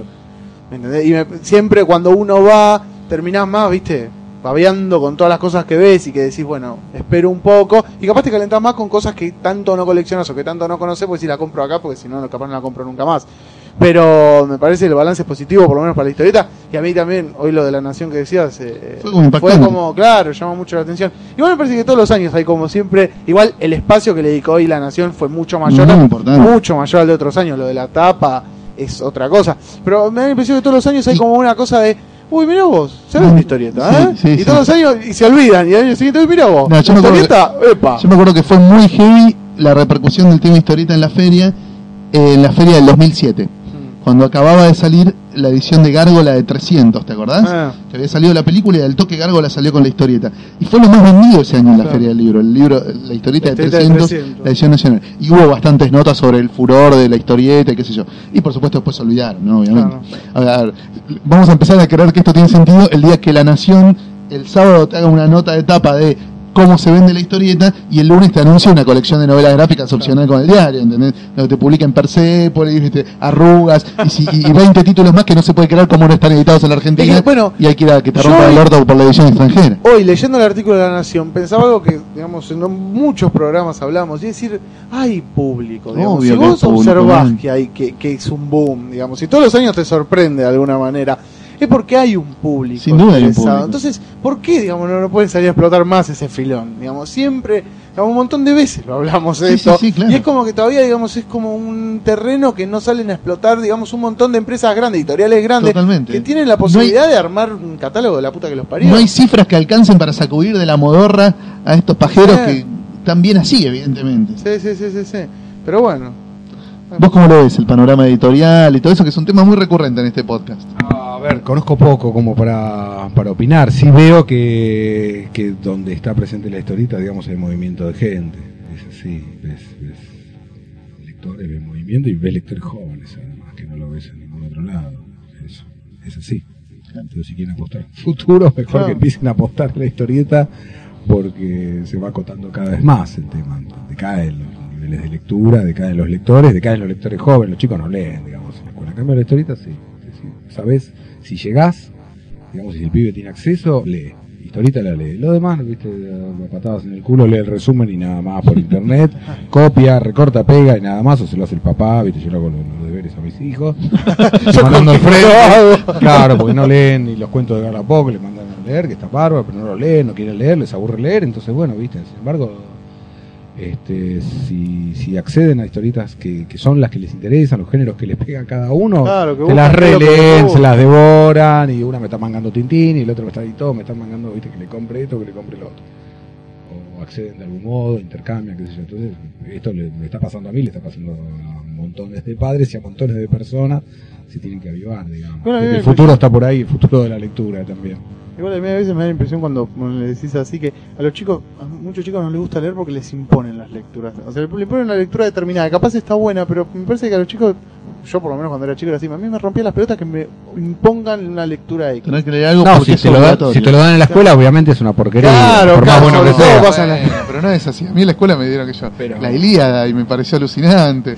O un montón de cosas que Pero estaban la- buenas. Muchos chicos dicen, no, yo The Catcher in the Rye yo lo leí porque una profesora de, inglés me puso un chumbo en la cabeza y me dijo, tenés que leer esto para tal día, y me pareció buenísimo. Lord of the Flies de William Golding, yo lo leí Sí. porque una profesora de inglés me puso un chumbo en la cabeza, ¿entendés? Y está bárbaro, Sí, ¿qué le vas a pero decir? hay- pero hay- Por supuesto que no, no me divertía leer. Ibas a una escuela de la puta madre vos. Pero... A mí me daban la cola de la sirena, o sea, unas lecturas horripilantes. No, también leí cosas que no me interesaban. Que yo, Macbeth, por ejemplo, me acuerdo que me parecía un embole infinito. Ya sabía cómo iba a terminar, ¿viste? No, me parecía una verga Macbeth.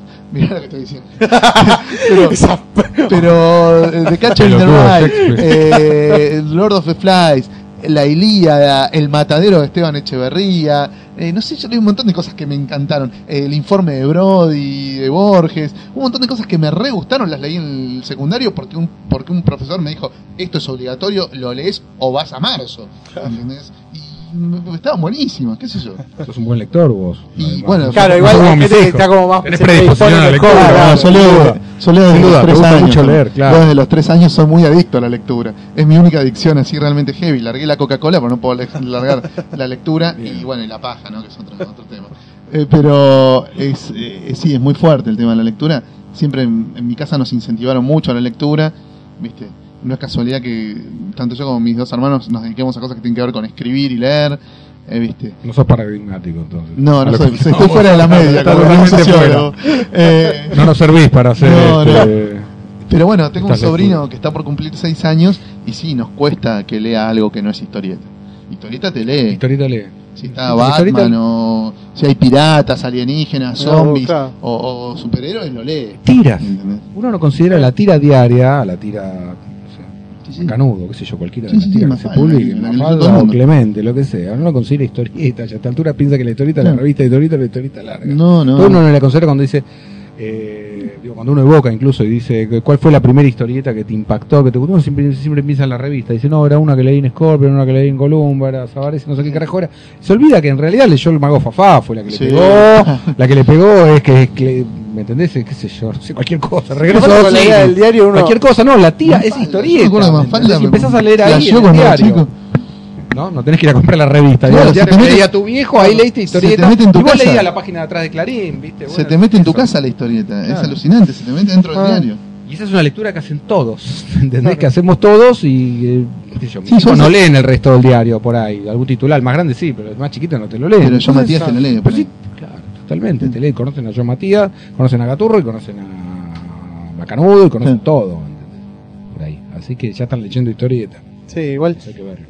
Igual, antes, digamos, en el primer bloque, cuando mencionaban tantos títulos y tantos autores, yo digo, ¿qué, qué- digamos, ¿por qué no hay un trabajo, digamos, de reeditar tanto? de ¿Cuántas veces dijiste? Tienen que reeditar esto, tienen que reeditar lo otro. pero eso lo vamos a escuchar a lo largo de nuestro podcast, Martín. Incluso el que hablemos del 85 para acá. Vamos a escuchar esa frase, esto es increíble cómo no se reedita, esto es increíble. Lo vamos a escuchar todo el tiempo. ¿Te acuerdas cuando hicimos el, de- el especial de Ferro, Solano y Trillo? Sí. ¿Cuántas veces dijimos, Sí, sí, esto sí. es increíble que nunca se haya reeditado? O sea, y estamos hablando de Ferro, Solano y Claro. Trillo, no de, eh, de Eduardo Linaje, ¿entendés? O sea, Sí, de sí, tipos sí. que son mucho más contemporáneos, que se murieron todos el año pasado. Pero yo por eso, digo, creo que todavía la historieta, para un montón, digamos, capaz de editoriales, un montón de grupos, todavía es como una- un arte menor o capaz un arte que no merece volver, digamos, no capaz como pasa con el cine, o con la pintura, con Bueno, la el cine se fotografía. el, que- cla- el material Pero para, clásico. son Claro. empresas, son empresas que van al lucro, Sí. no les importa Sí, si es sí, menor sí, o mayor. supongo. pedir, digamos. Oh, para vos es una cuestión de prestigio, digamos. Solamente yo- que todavía sigue siendo una cuestión de no prurito sé prestigio, pero capaz por ir a un no lo género ven- popular. No lo ¿no? ven como importante preservar todo ese patrimonio cultural, no solo por una cuestión de capaz de... de- Pero son preservadores del patrimonio cultural las empresas eh, Claro, bueno. editoras. Para eso está la Biblioteca Nacional. Claro, ¿no? sí, Para preservar sí, el sí. patrimonio. Para eso está el Estado, ¿no? Para eso tiene que estar el Estado. Claro, además. sí. Eso que lo haga la Secretaría de Cultura, Sí, yo, sí, pero uno ¿no? como que dice, yo digo, va a haber muchas, digamos, capaz muchas personas que escuchen esto y que van a salir a buscar mucho del material que hablamos hoy. Con Sabe suerte encontrarán algo de Patoruzú. De todo lo que nombramos con mucho orto, por ahí encuentran algo de Patoruzú clásico. Claro, Con mucho orto. claro. En el libro de Clarín, ponele que hay algunas tiras copadas de la primera época de Patoruzú. Y ya está. Y no hay mucho más de todo esto que nombramos. Sí. De Lino Lo que- Palacio. Lo que se ha perdido en el camino es enorme. Si Ni se hace un fino trabajo de selección, no es por ponderar todo y cada cosa cuando uno se mete finamente a ver en Claro, el tiempo claro. qué buen dibujante o qué linda que es esta tira, sino cuando en serio seleccionás eh, rigurosamente, y hasta con un criterio comercial, decir esto pegará o no pegará, realmente yo lo recomendaría, que yo lo puede leer gente de distintas edades, es realmente atrapante o me gusta a mí porque soy un historiador y yo veo la, la evolución. pasado de rosca. Claro, estoy pasado de rosca yo y yo valoro todo cada ratita. Claro. Digo, ¡oh, qué grande! Mirá lo que dibujó este tipo. Y en realidad te chupa un huevo cuando lo ve cualquier otro tipo, cualquier otro lector, no ve nada, directamente lo pasa de largo ese dibujo.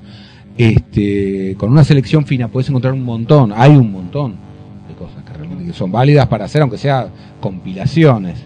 Está bien, no tenés un mercado lector acá como los norteamericanos que te reeditan En orden cronológico, plancha. todo, plancha, todo, Popeye completo, todo, o sea, todo, la pequeña Blue, todo, tenés completo unas completo. ediciones que te caen de orto, que no se pueden creer, la plata que tienen puesta, dura. valen una fortuna y son maravillosas y las pones en el mejor lugar de tu biblioteca, además.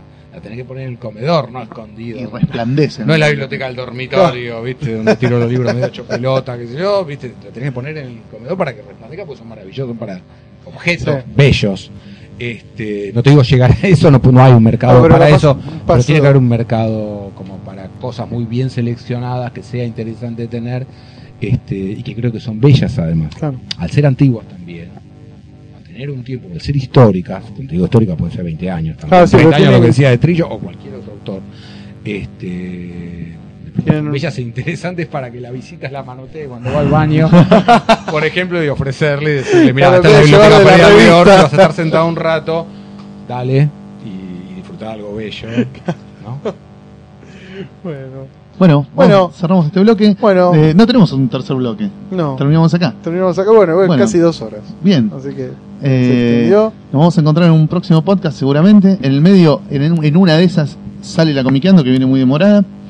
Eh, seguimos subiendo todos los meses las notas en las que repasamos estos 100 hitos de la historieta argentina junto a un montón de especialistas, eh, así como José María, un montón de otra gente que está colaborando para, para repasar en estas mini notas estos 100 hitos que elegimos para, para un poco recorrer, rescatar del olvido, aunque más no sea. Y bueno, nada, yo sigo todos los días con mi blog, 365 cómics por año, con el Soletes Azules, el blog de tributo a Carlos Trillo, que se cumple ahora en estos- esta semana el primer aniversario de su fallecimiento. Eh, Martín con su curso de cine, Oh. Y- que ya va a haber terminado. Ya va a haber cuando- cuando terminado. claro, esto es muy probable, el ¿no? Lunes 7 y el lunes 14. Bueno, y después eh, a los amigos que nos escuchan desde Uruguay, eh, les vamos ya adelantando que el 19 y 20 de mayo, que eso sí seguro lo van a poder escuchar antes de Sí, que sí, suceda, estoy en Montevideo Comics, ¿sí? participando ahí como invitado y con un stand con publicaciones. Van a estar también Joe Kelly, el guionista eh, de cómics y creador de Ben 10. Eh, va a estar también Alfonso Aspiri, maestro español de la historieta y la ilustración. Y autores argentinos, creo que están Lucho Saracino, Dante Ginebra, Diego Greco, y no sé si no me estoy olvidando de algún otro. Y por ahí algún otro autor de algún otro país de Latinoamérica, la verdad no me acuerdo la lista completa, pero va a estar bueno Montevideo Comics. Ya sé, tiene mala fama por el tema del anime y del cosplay y de toda la gilada. Vamos a tratar una vez más, como lo hicimos en el 2006, de armar una trinchera de resistencia a la, al- al- a la imbecilidad general eh, y tratar de, de- de que salga algo un poquito más culturalmente presentable. Eh, así que bueno, amigos de Montevideo, nos vemos allá el 19 y 20 de mayo. Bueno, Andrés, muchas gracias por venir. Gracias María, muchas gracias, Gracias por haber participado. Y bueno, nos estaremos viendo en el próximo podcast. Hasta luego.